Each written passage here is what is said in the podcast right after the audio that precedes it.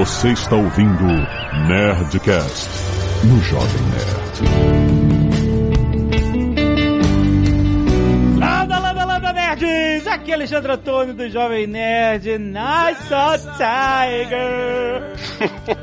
Aqui é o Marcelo e essa série é tão maluca que teve até DLC. é mesmo. Aqui é o Tucano e nenhum daqueles animais presta, principalmente o que tem mullets. Aqui é a Catiuxa e Hey there, cool cats and kittens. Agora tá todo mundo com medo de mim. Aqui é o Afonso com dois Fs de faca Solano e meu pai quase foi devorado por um grande felino também. Depois dos comerciais! Aqui é a Zagal e o mais próximo que eu tive de Tiger King foi na Galeria Alaska. Vários leopardos. Muito bem, nerds! Estamos aqui para falar deste documentário, o documentário mais inusitado de 2020. O maior documentário em termos de audiência, claro. Da, da locadora vermelha, né? A Máfia dos Tigres. Agora mudou pra Tiger King. Mudou. É, é ontem eu tava tentando achar como máfia e não, não rolou. Ué, tiraram o nome Mudou, não tava pegando. Eles mudaram pra Tiger King Tiger... alguma coisa. Dá pra mudar o nome assim? Ah, eles mudam toda hora, né? Muda a capa, muda o tempo É o inteiro. algoritmo que manda, né? É, até achei a Belta. ah. É, Tiger King, Murder, Mayhem and Madness. Isso. Olha aí, cara. É uma história de uma treta. Uma treta inacreditável. e a gente vai falar. É uma história de estereótipos. Tiger Treta. Ai, ai. E veio. Canelada.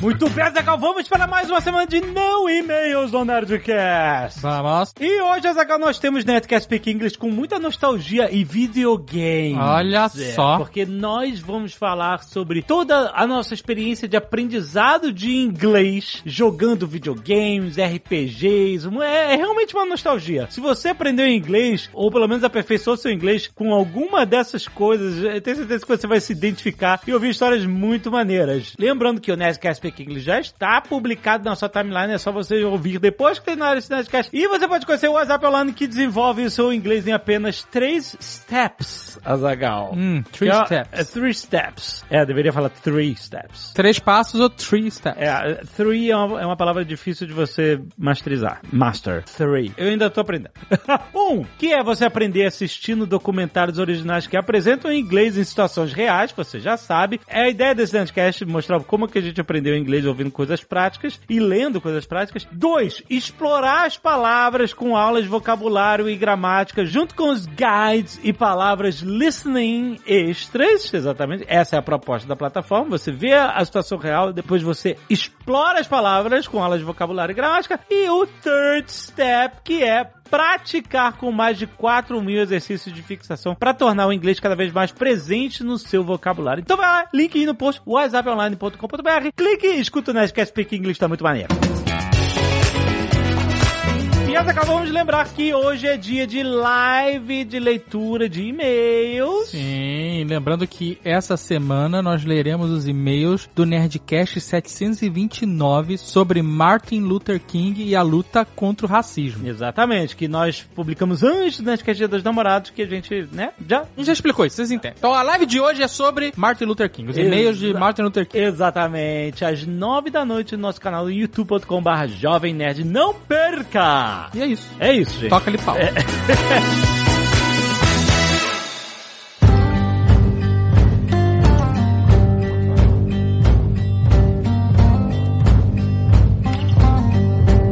Eu quero dizer um negócio aqui, começando. Ah, Essa série, esse documentário, ele me fez entender de verdade o tosco americano.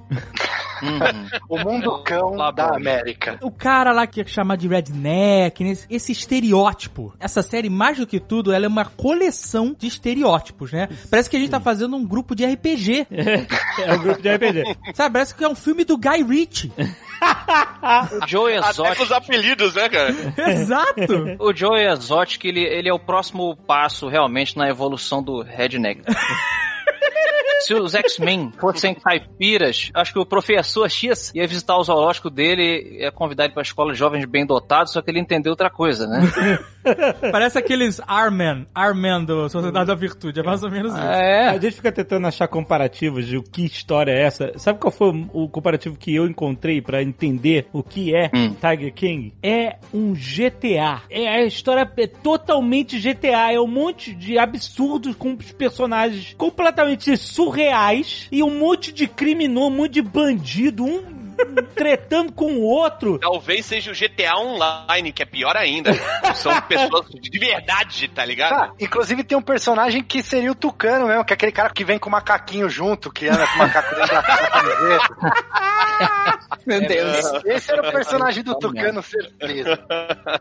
Mas eu entendi de verdade o bizarro americano, Hum. porque tem gente maluca e bizarra em todos os países do mundo. Sim. Todo lugar que você vai, tem. Tem essa história do cara, ô, sei lá, Curitiba tem o Oil Man, por exemplo. Curitiba tem um monte, né? Mas tem o Oil Man, que era famoso, né? Tem o cara da né? AK-47, não é de Curitiba também? Tem um monte. Tem o Raul Underline. Nos Estados Unidos, esses caras, eles crescem em PG. Você tá falando assim das, das local celebrities. Esse- a quantidade de. Não, não só. Mas a quantidade de gente tosca. Não é só. Não precisa ser celebridade. Esses caras eram desconhecidos até dois meses atrás, né? No caso do Tiger King. Mas eles eram toscos e estavam lá sendo toscos. Só não estavam no nosso radar. É, e estavam essa quantidade de tosco nos Estados Unidos tem aos baldes. E eu entendi por quê. Porque o louco americano tem crédito.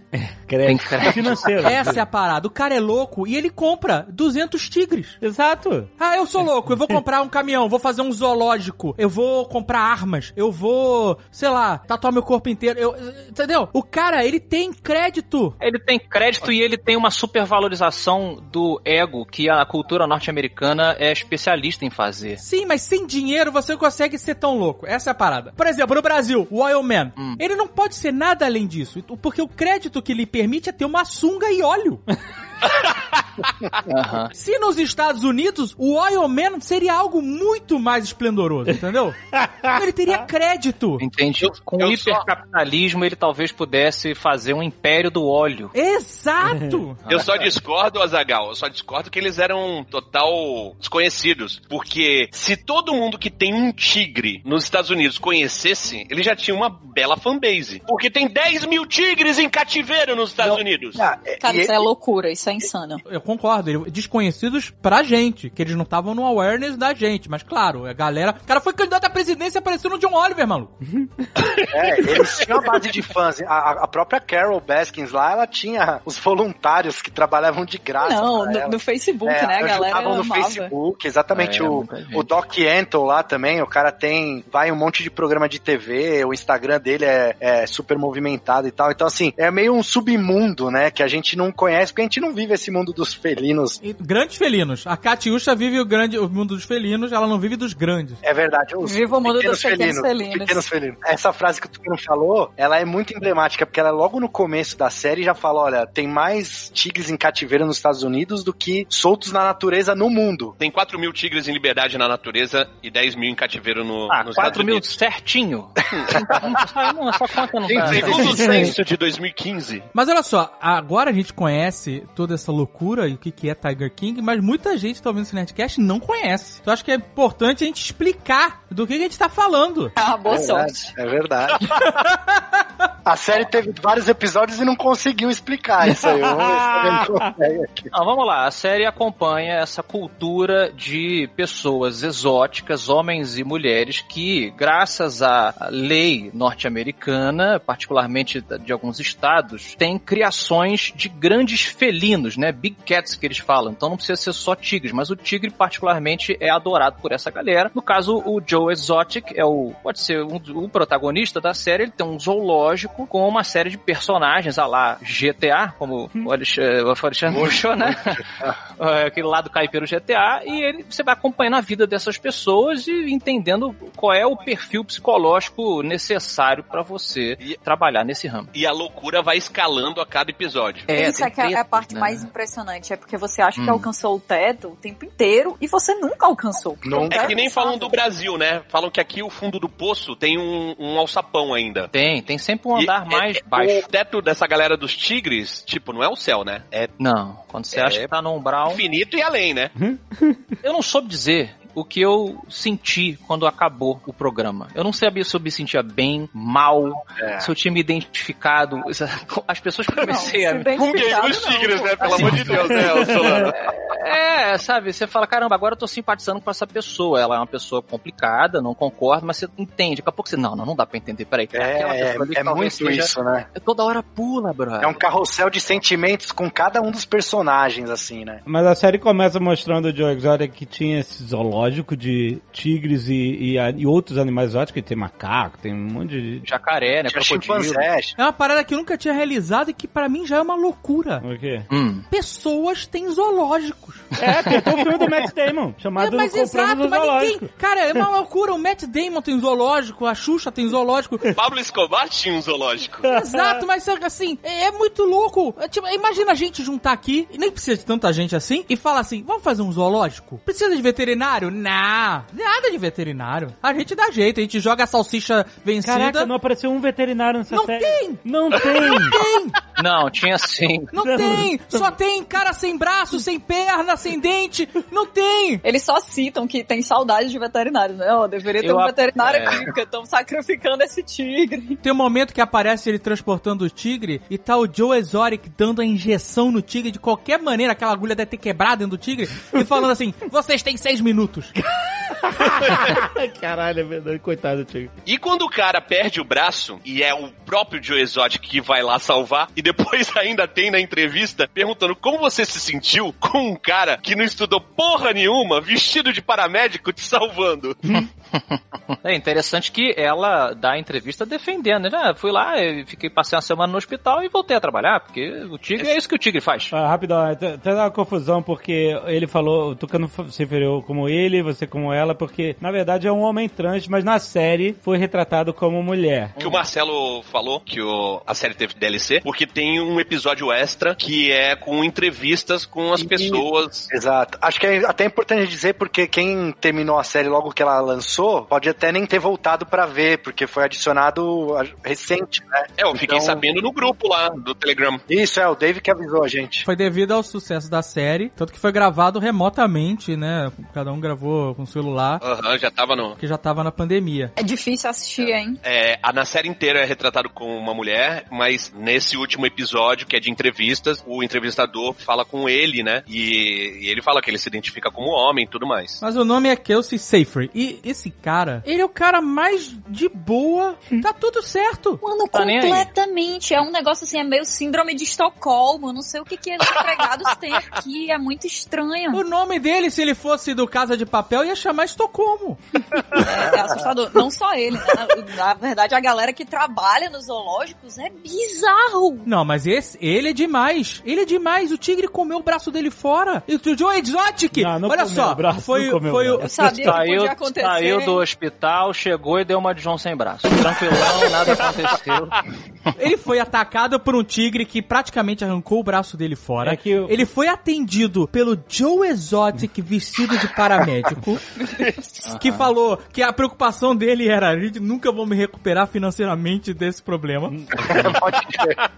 O médico no hospital falou: a gente pode salvar seu braço, mas você vai ficar fazendo fisioterapia aí por anos. Aí ele falou: ah, arranca fora. What? Meu irmão, Mano, como assim? olha, Essa essa é, essa é a atitude da pessoa do interior. Hardcore pra Não caralho. tem papo. Não, isso aí vai me atrapalhar. Arranca esse negócio fora aí, bota uma foice no lugar. Cara, eu eu- tava pensando, eu eu tava conheci- Mas pensando. aí depende, né? Porque nos Estados Unidos a galera não tem seguro de Ah, saúde. é, Se ele ficasse anos fazendo essa fisioterapia, ele ia comprar o zoológico inteiro do Joe Exotic. Mas não era fisioterapia só, tinha, era re- cirurgias reconstrutivas.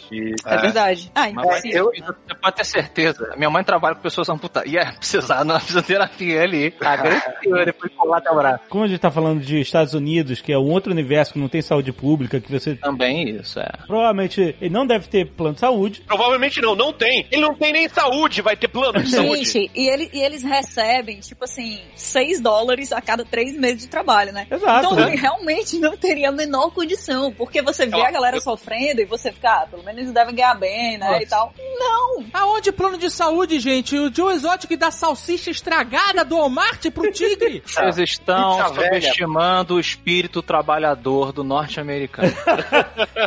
Ele não queria parar de trabalhar. Entendi, entendi. Não. Eu fiquei pensando hoje, que eu falei, se eu fosse esse cara que perdeu o braço, que o tigre arrancou, tá ligado? Eu ia ficar que nem o cara do Mob Dick, que perdeu a perna e queria a vingança, sacou? Aham. Eu não ia dormir enquanto não matasse o tigre. E ele não, ele voltou a trabalhar no bico, brother. Tucano seria o Capitão Gancho. Ele ia virar o Seria. vilão da Disney, exatamente o que eu ia falar. O vilão da Disney, tô falando. É que vocês estão botando a culpa no tigre, né? Não é a culpa do tigre, né? É, Sim, a, a culpa, sim, cara, mas a é, culpa é de todo lógico, mundo, é. menos do tigre. Menos Nossa. o tigre. O tigre não tinha que estar lá, cara. Exato. é. Eu vi maturidade. E o Joe Exotic é apresentado justamente como esse cara, um super redneck, que é amante de tigres. Gay armamentista. Ele fala gay armamentista, né? Com um mullet. Ele na campanha dele, eu sou tão gay quanto uma nota de 3 dólares. É, muito, é maravilhoso.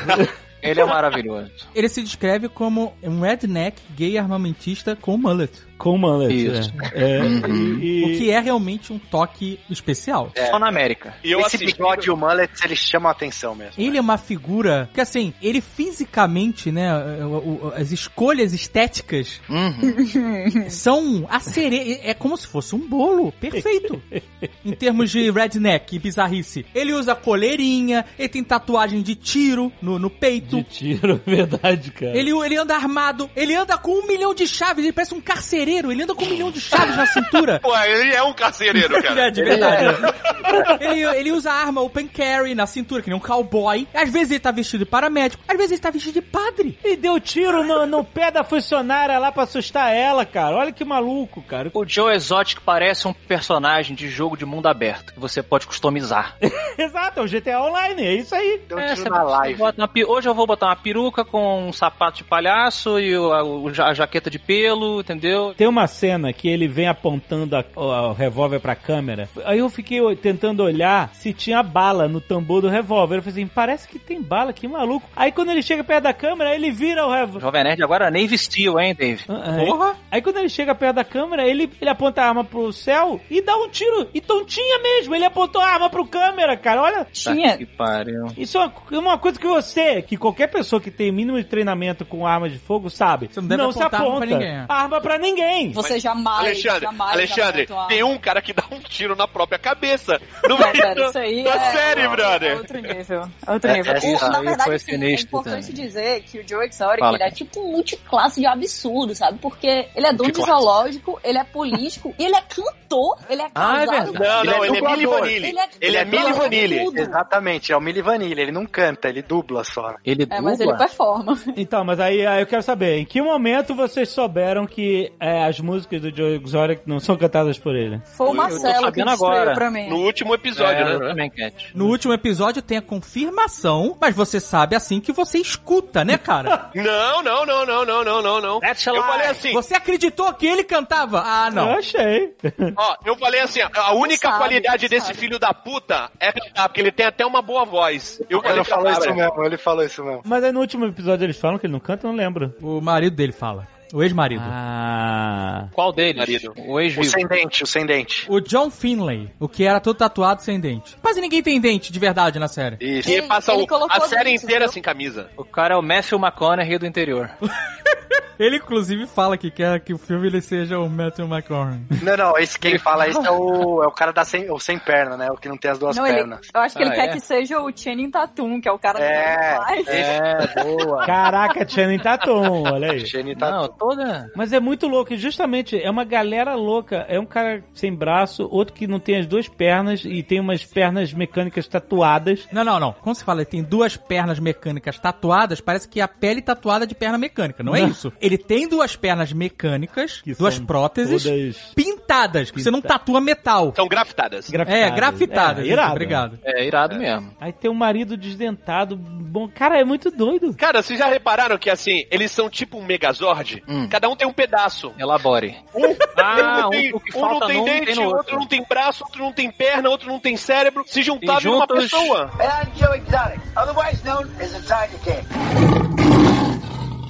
Só pra fechar a definição do Joe Exotic, é esse cara, do redneck gay armamentista, que tem um zoológico particular com mais de 180 tigres e outros animais exóticos que cata pessoas ex-presidiários, gente que não tem oportunidade na vida, que até parece interessante que ele Exato, exato. que ele colo- dá oportunidade para as pessoas trabalharem, as pessoas estão esquecidas, escorraçadas pela sociedade.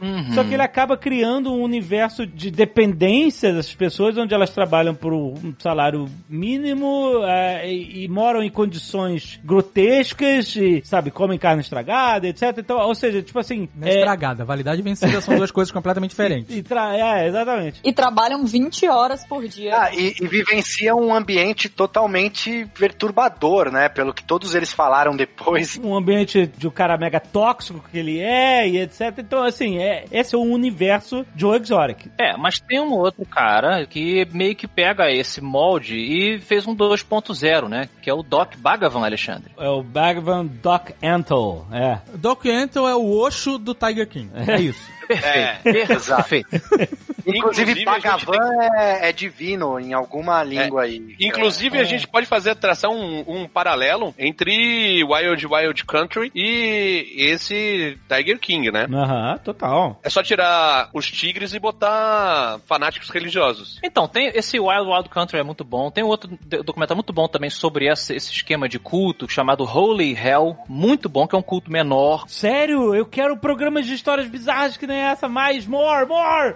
Cara, anotem aí. Holy Hell. Holy hell. Santo em Fé, um documentário é, produzido, creio eu, pela CNN. Tem aí na locadora vermelha. Caraca, maravilhoso. E no caso ele pega um, é, um líder é, de, um, de um grupo menor, só que ele por acaso filmou toda a jornada lá dos anos, acho que foi dos anos 90. Então você alterna entre a galera, tudo que acontecia no culto e hoje em dia as pessoas do culto que se libertaram disso, mais velhas, e comentando como foi e tal. Não. É, porque o esquema é esse, né? Tanto o Joe Exotic como o Doc, e em certo grau a Carol, que a gente já vai falar, eles são figuras de autoridade que preenchem essa lacuna, né? Deixadas muitas vezes pelos pais, né? Ou figuras que foram embora desses jovens ou dessas jovens, e ele exerce esse poder sobre essas pessoas através dessa imagem, esse culto à É, personalidade. ele é bem cultista mesmo. É Esse culto, cara. É, o sexo também. ali é um culto mesmo. né? Tem a coisa Nossa, mas é muito, é também. muito nojento, cara. O Doc é, É. muito nojento. O que ele faz com as meninas lá, nossa. É, ele é. um Joe Exotic limpinho, né? Porque a, assim,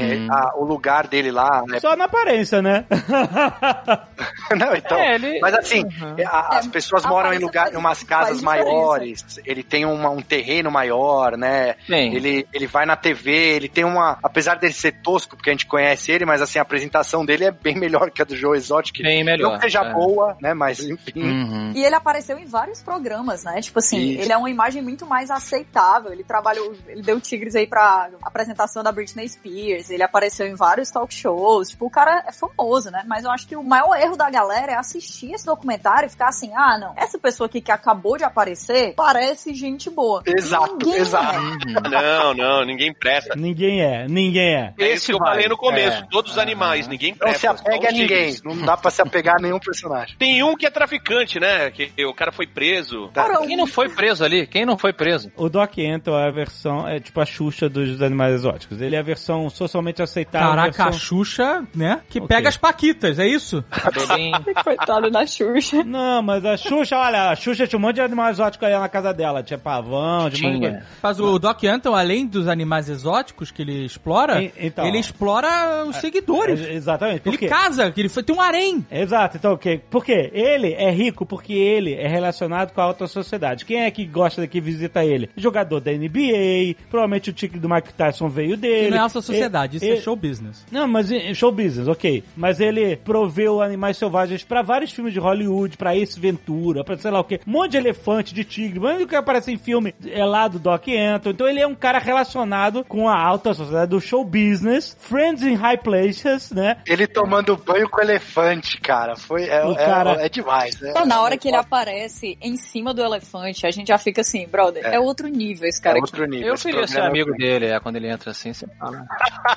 Então ele não é um redneck que tem um zoológico na beira de estrada bizarro que nem o Joe Exotic. Ele tem um lugar todo chiquetê. Tinha, porque não tem mais. É, então, só que, em vez de pegar ex-presidiário, pessoas que não têm mais condição de, sei lá, estão pares na Não sociedade, tem né? perspectiva de futuro. Não tem onde cair morto, vai. Não tem onde cair morto. Exatamente. Ele, com essa figura de guru indiano, porque ele tinha um guru indiano e tal, ele então traz essa vibe de, de New Age, né? Vegetariano, o cara lida com o tigre e tal, mas ele é vegetariano e tal. Então ele Exato. virou líder de um culto de, onde ele atrai mulheres jovens e essas mulheres viram suas funcionárias, entre aspas, porque ele, sei lá, paga uma merreca por elas e, e ele transa com elas, entendeu? E É um harém. é um harém. Cara, é bizarro. Elas são prisioneiras, basicamente. É tão bizarro porque, assim, a imagem que você tem são, cara, essas meninas, elas estão num ambiente muito estranho. Por que que todas elas estão vestindo estampa de oncinha? Por que que todas elas É um contexto, desse Kat. jeito? Não, é um contexto. aí- Estão julgando o cara aí. é ele que escolhe. Mano. É, é um hora que uniforme. diz que ele obriga as meninas a colocarem silicone, que ele obriga a fazer dieta, que ele obriga É. a se vestir de tigre pra cuidar do. Mano, Pois é, Isso, o negócio vai uma- piorando muito. Uma das mulheres que não fazia mais parte, ela, ela ficou alguns anos, oito anos lá com eles, e ela dá entrevista no documentário, ela fala, ele vai se defender e dizer que ninguém lá é obrigado, ninguém é prisioneiro, as pessoas podem sair quando quiserem, podem fazer o que quiserem, ninguém foi obrigado, a, a, teoricamente, a fazer implante de silicone, Uhum. mas existem amarras sociais que, tipo assim, ah, se eu fizer isso, eu vou perder tudo, não sei o que, Como com toda seita, né, cara? com toda seita, exatamente. A pessoa fica amarrada socialmente naquilo. É, Sim. e como relacionamentos abusivos, né? Exatamente, totalmente abusivo. Exato, Isso é- total. É muito total. importante, porque assim, essas meninas, elas tinham ele como uma figura que ao mesmo tempo que era uma figura paterna e era uma figura de autoridade, porque era o chefe, era também a figura, né, do amante delas. É alguma macho assim. alfa, né? Torto. Então, brother, cara, elas não tinham mais nada. Eram pessoas que tinham É. entrado ali muito jovens, não tinham uma vida fora daquilo ali, não tinha nenhuma experiência de emprego em nenhum lugar. Elas não tinham, isso é muito importante, dinheiro pra sair de lá e recomeçar em outro lugar. Então, Uhum. sim, existem uma série de amarras aí e é muita, muita cara de pau ele dizer que ninguém é obrigado, sério. E assim, e querendo ou não, elas gostavam muito dos animais, né? Todas elas falam isso, pelo menos. Na verdade, Uhum. boa parte dos funcionários de todos esses caras sempre falam isso, né? Então é isso, é o que a Kat falou. Ou fica aqui com esse cara asqueroso, mas tem uma vida, tem o que comer, tem aqui os animais pra cuidar, né? Ou é rua com uma mão na frente e outra atrás, né? Então, realmente isso é, e- é muito difícil você se libertar de uma é muito- situação dessa, né? Que é um Existe- cativeiro psicológico, é, financeiro, social. Há um- uma fórmula que também acontece em um grau diferente, mas muito semelhante em aspectos psicológicos e sociais com os maridos, né? Do Joe. Exotic também. Exatamente. E esse é muito claro, porque eles nem são gays, né? Assim, eles no É, fim. são. Assim, mas- não, Não, você- então, Aham. eu, eu- eu tive essa discussão aqui em casa. Aham. Eu acho que não são realmente. É, É, eu eu acho que que eles não. são Michê. Exato. É um Cara, que faz qualquer não coisa. Ele a faz escala, qualquer a coisa, escala da inclusive. sexualidade é muito complexa pra gente definir, a gente sabe disso, né? Mas assim, Sim. existe realmente uma, uma dúvida ali sobre qual é a preferência default, né, deles e que talvez eles tivessem ajustado. É, mas eles mesmos encaixar. falam, né? É, eles mas, dizem que não são, mas falar é uma coisa, né? sei lá. É, é.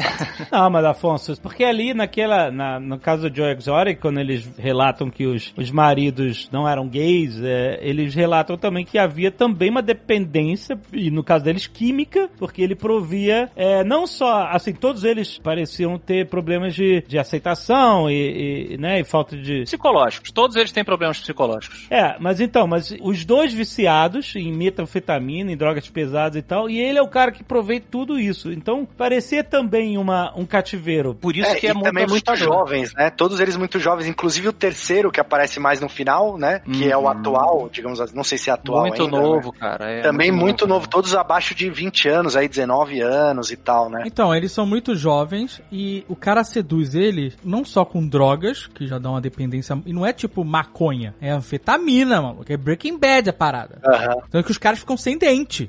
Ficam, Sim. todos eles ficam. Não só isso, como também os presentes. É quadribike, é moto, é carro, é arma, é tudo que um. Arma, é. Um adolescente, um saindo da adolescência quer, né? Exatamente. Entendeu? O cara fica maluco. Pô, o cara tá me dando tudo isso aqui, vambora. É isso que o cara pensa. Pois é. É, é muito bizarro. É, e uma coisa que deu pra entender bem na série é assim, esses felinos, os grandes felinos, eles dão pra quem tá em volta, principalmente os donos, uma sensação de poder inacreditável, assim, né? É. É, você poder manusear e conviver com esses animais, todos eles, não sei quem nas, é, se é o ovo ou a galinha que saiu antes, né? Mas assim, quem tá em volta desse meio se sente mais seguro, poderoso e tal, né? Então, eles sentiam isso no Joe, no, as meninas no Doc Antle aí, em todos esses outros malucos que a gente vai falar aí. Volta e meia, eu tenho gatos, né? Em casa, tem dois gatinhos. E aí volta e meia eu vejo eles, se entra um inseto tal da rua, não sei o que, é aquela massacre. E eu penso, caramba, é muito irônico, né? Que a gente hoje abrigue, dentro da nossa, entre aspas, caverna, os descendentes das bestas que nos devoravam antigamente. Então acho que isso ainda reside no espírito humano, no sentido de que você está controlando essa força da natureza que deveria nos matar. Então é isso que você está falando, é o poder de você, poder de você controlar o fogo, poder de você controlar um animal que tem, putz, 10 vezes a sua força, dá essa euforia, né, que Exato. Imagina, por que, que um cara que nem o, o Mike Tyson, que era um, É. assim, era uma máquina de combate na, na época, nos anos E vai 80 e 90. voltar, e vai voltar aí, hein? Tá Exato. voltando, Mike. É. Ofereceram 20 milhões de dólares pra ele lutar contra o O Spider. Holyfield, eu vi do Holyfield, não vai O rolar isso daí? Holyfield, sim. É, vai botar o os dois. Também. Vai botar os três no, no, no octógono ali, eu vejo. Então, assim, esse cara que era totalmente poderoso, cheio de dinheiro, ele É. também queria ter um tigre pra se sentir mais ainda, né? Enfim. É. Ah, eu consigo entender perfeitamente a cabeça dessas pessoas. Eu, quando mais jovem, eu, eu adorava pássaros. Eu ganhei um casal de periquitos. Uhum. Até agora não é a mesma coisa. Não, não.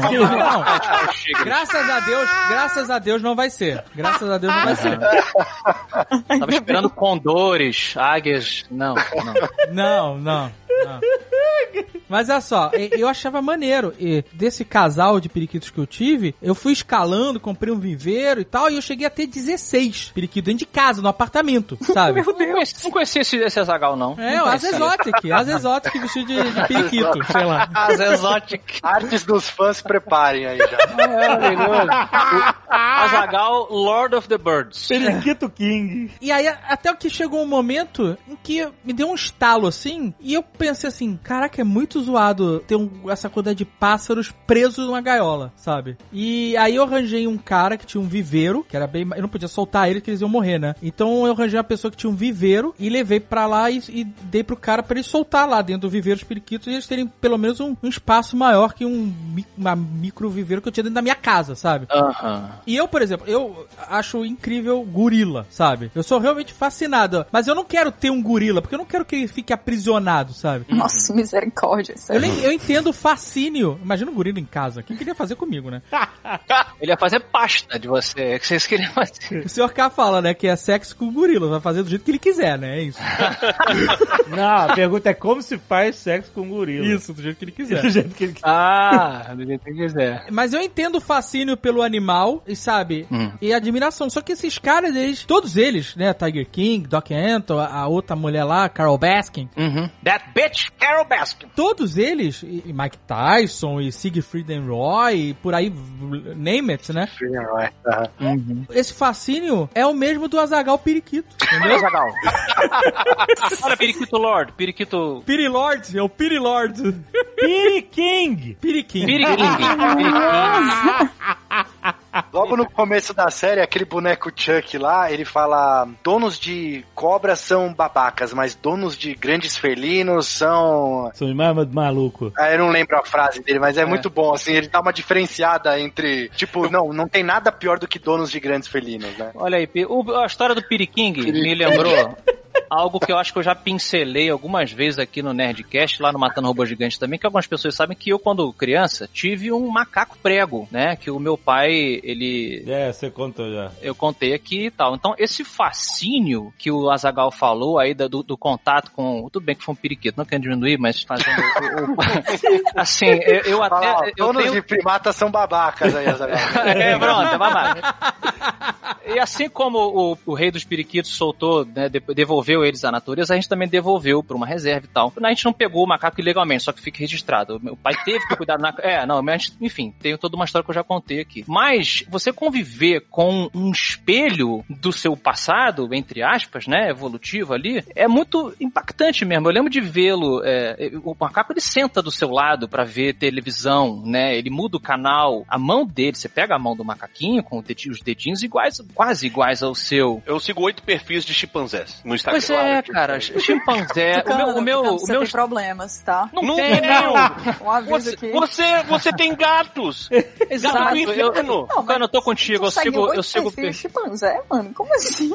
Tati, eu sigo o mesmo número de perfis de répteis e insetos. A gente é, tem um lance, cara, com esse contato, sacou? A parada é que o macaco, ele te Fala sobre o abraça. Ele te abraça. Ele te abraça, É. ele dá a mão pra você e sai andando. Ele olha no seu olho, cara. O, Chi- o Chico era o meu Ele anda, macaco é. Chico- Ele olha no seu olho e diferente de um gato, um cachorro, que você vê que tá olhando, mas tá olhando através de você, o, o macaquinho, o gorila muito mais, né? Mas já o, o macaco prego, no meu caso, ele olhava e você via uma semiconsciência. Isso é muito impactante. Eu consigo entender essa euforia que esses caras e essas mulheres devem sentir. Hoje me mandaram, a galera sabe que eu gosto de macaco e, e fica me mandando. Te mandaram um, mandaram um macaco Manda. pra Seven Kings. né? Não, não, infelizmente não. É, ou felizmente. Seven Combs, Pro né? macaco.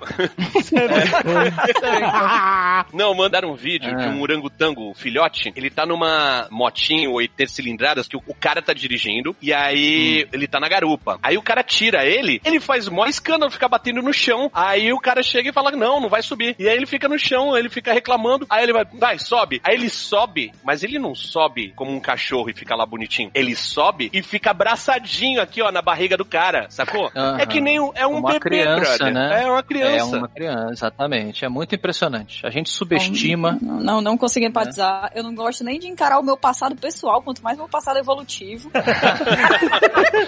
And I'm Joe Exotic, otherwise known as the Tiger King. Eu vou lançar uma parada aqui que Hum. eu acho que eu já contei em algum Nerdcast, mas é totalmente pertinente. O meu tio, irmão do meu pai, jovenzinho, ele soube de um circo que tava fechando e ele comprou uma jaguatirica. Olha a oportunidade aí. E aí, ele morava com a minha avó e meu pai e meu avô num apartamento aqui no, no, no centro comercial de Santos, aqui na- no Gonzaga, no, no bairro aqui. Ele levou pra casa e minha avó não sabia dizer não para os filhos. E a jaguatirica ficou no apartamento. Aí sim. No início, ela ficava na área de serviço. Era filhote? Não, era uma jaguatirica. Mas jaguatirica é pequena. É, é, mas é, é pequena, né?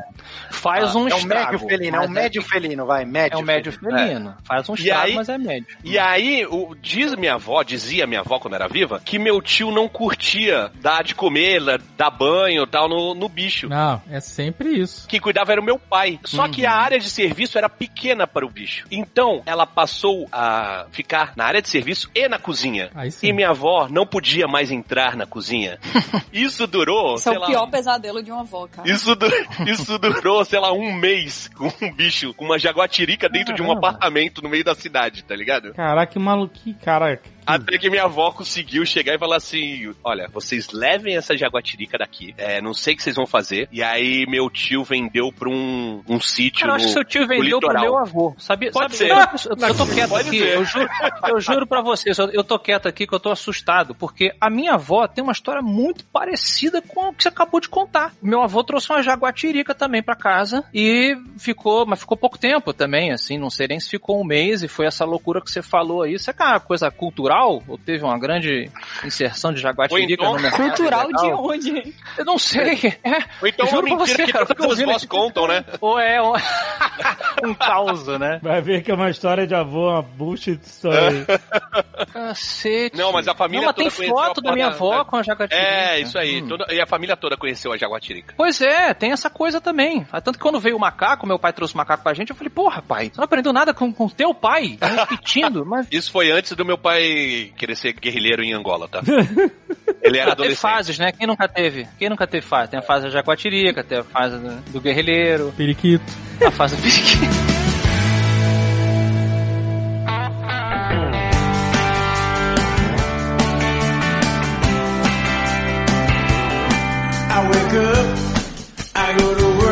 A série começa narrando essa história, mostrando o Joe Exotic principalmente, e tipo, meio que, sabe, mostrando os absurdos do zoológico dele, meio que pintando ele como um vilão e tal, e ele, como um vilão, ele teria um combatente. E o combatente seria a PETA, obviamente, a, a Sociedade de Proteção dos Animais, eles, eles estabelecem isso, que ele seria um inimigo de, mas personificado por outra personagem dessa história que é a Carol Baskin. Não, Carol Baskin não. That bitch, Carol Baskin.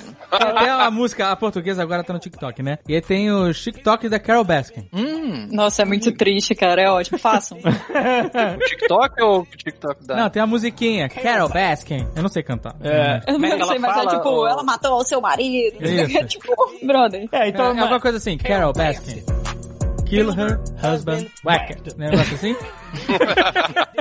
É importante dizer que esse documentário, assim como vários outros, é extremamente bem feito. Então essa narrativa que eles trazem de vilão, de antagonismo, de construindo os plot twists é foda. é proposital. mas isso é uma característica das séries documentais da Netflix. O da Madeleine McCann é isso também. Mas- Eles te jogam é uma pra um lado, de te do- joga pro outro. Eles vão conduzindo as suas emoções da forma como eles vão desenrolando as informações da série. Então, a primeira informação que você tem é Joe Exotic é um maluco, um redneck que, que abusa dos animais e dos seus empregados. E com- maridos. E maridos. Uhum. Uhum. E ele tem uma inimiga, que é a Carol Baskin, que é dona de um instituto de proteção a grandes felinos, que é o Big Cat Rescue. E eles mostram que ela atua nessa área, tentando recuperar os animais, uma ativista, uma Resgatar ativista, e tal. resgatar os animais de- desse ambiente de abuso e tal. Pra ela abusar. Então, dar uma vida é, digna aos animais e impedir, principalmente, é, fazendo lobby para criar-se leis contra a comercialização, porque todos esses caras, eles não só têm um zoológico, mas eles são criadores dos animais e vendem. É isso A- que dá dinheiro E- pra é. liberdade pra eles. E, então ela, ela luta contra isso porque ela fala, não pode ter mais animais em cativeiro do que na natureza, isso é um absurdo. Então esses animais estão nascendo para serem abusados e quando eles deixam de gerar dinheiro, eles matam os animais. Então ela tenta resgatar desses caras. Então você assim, olha, tem uma pessoa que tem discernimento. Com algum caráter, né? Decente, né? Legal. Então eles. O primeiro episódio é só isso. E aí no segundo episódio, eles começam assim. Hum, que estranho. Então, quer dizer, a Carol Baskin, ela, ela resgata os animais, mas ela tem um zoológico. Ela não solta os bichos. Ela. Ela aprende no- igual. O jovem nerd do grupo chegando e dizendo assim, nos primeiros episódios, gente, esse Carol Baskin é meio estranho, né? Aí no segundo episódio, assim, mano, mas ela faz a mesma coisa que os outros caras, ela também ganha dinheiro com visita. Ela tem um zoológico. Cara, Foi um silêncio, silêncio, tipo, nada mais foi dito. Não, e aí eles mais pra frente ainda soltam assim. Ah, e tem mais uma coisa. Talvez ela tenha matado o marido e dado pra comer pros tigres. Antes disso, tem ah, os funcionários dela que só são voluntários, que a gente já tava indignado então, com o Joe é. Exotic, porque É. ele paga pouco, dá comida estragada. Não é estragada, é vencida. Existe uma diferença enorme. verdade, verdade. O, o Azagal tá repetindo isso sempre Porque como ele nome. Foda-se. Nesse mundo de quarentena, eu, eu risquei todas as datas de vencimento das comidas da minha casa. É o novo. Vencido não é estragado. Vencido não é estragado. É o novo lema da quarentena. And I'm Joe Exotic, otherwise known as the Tiger King. Tem uma outra parada da Carol Baskin. That bitch. Além dela ser tão cruel com os animais e explorar eles da mesma forma e também eh, explorar ah, os seguidores para trabalhar como voluntários. E além de talvez ter matado o marido e dado de comer pros tigres, é o casamento maravilhoso que ela tem com o novo marido dela. Por quê, mano? Porque o cara, ele aparece, e ele parece um, ele é um senhor, né? Centrado, que fala bem, preocupado, um administrador. E aí corta a cena desse senhor de camisa polo do, do- do Instituto para Grandes Felinos, falando sobre como administrar, pra ele, de quatro, vestido de tigrinho, com ela segurando ele na coleira. Mas assim, é um pau! Toma! Essa cena é É sensacional. maravilhoso. Quem nunca? Ah, quem nunca, quem nunca? Vocês estão aí julgando. Não, eu só tô Mas, ilustrando olha. pra quem não viu a série. Furry, né, que chama? É furry o nome? É furry, é furry. Furry. Pode chamar como você quiser. A galera tem medo desse negócio. O negócio é que, assim, o, o documentário coloca muito na nossa cabeça que provavelmente ela matou o marido dela, né? Chega a família do ex-marido falando que o cara tinha muita grana, né? E ele tinha documentado um negócio lá de restraining order, de, de, de que ela tinha ameaça- ameaçado ele, né? Tem na polícia documentado. Uma liminar, né? De, Exato. É. E aí, ela teve um outro namorado depois que esse cara sumiu, e esse namorado depois, que não, acho que não foi citado no documentário, não lembro, ele Hum. também tem uma ordem de restrição contra ela. Entendi. É muito estranho isso. O fato é que eles apresentam ela como uma defensora dos animais, ela tem o instituto que ela diz, mas aí eles mostram que ela meio que tem um culto, parece ter um culto, porque os funcionários dela é tudo trabalho de graça, ela nem conhece as pessoas, e existe uma hierarquia de badges e tal, e cores e É, Camiseta. camisetas diferentes para as pessoas. Ela tá vendendo máscara agora também. Tá vendo máscara, felinas? Ah. Tem vendendo máscara da Carol Baskin. E ela tem essa personalidade assim, ela é calma, né? Ela é meio sonsa, assim, sabe? Ai, É. é. Não, mas assim, Ela tem uma parada que o Jovem Nerd também, que é a risadinha inadequada. Meu Deus. Ela, ah, eles tão fa- ela fala assim, ah, ele tá querendo me matar.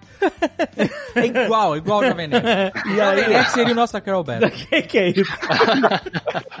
É, bitch. Eles falam que ela soube dominar as redes sociais antes de todos eles, então ela conseguiu angariar muita gente pra causa e etc. E a causa é nobre, a gente entende, só que é, é meio bizarro quando você vê a forma como ela lida com a coisa, que ela também faz dinheiro com visitas ao zoológico dela, ela também mantém os animais em jaulas, ela também enterra os animais quando eles morrem, e os caras foram, devem ter ido descobrir, né, alguma história, porque sabem que todo esse universo é de uma bizarrice incrível, tanto que você aparece, um dos caras, sei lá, o Doc Anton, fala assim, você não sabia da história que a Carol Baskin matou o marido dela? Então eu imagino que os documentários, o cara tá fazendo documentário e de repente no, no meio do documentário surge isso, fala assim, que história é essa? Descobriu ouro.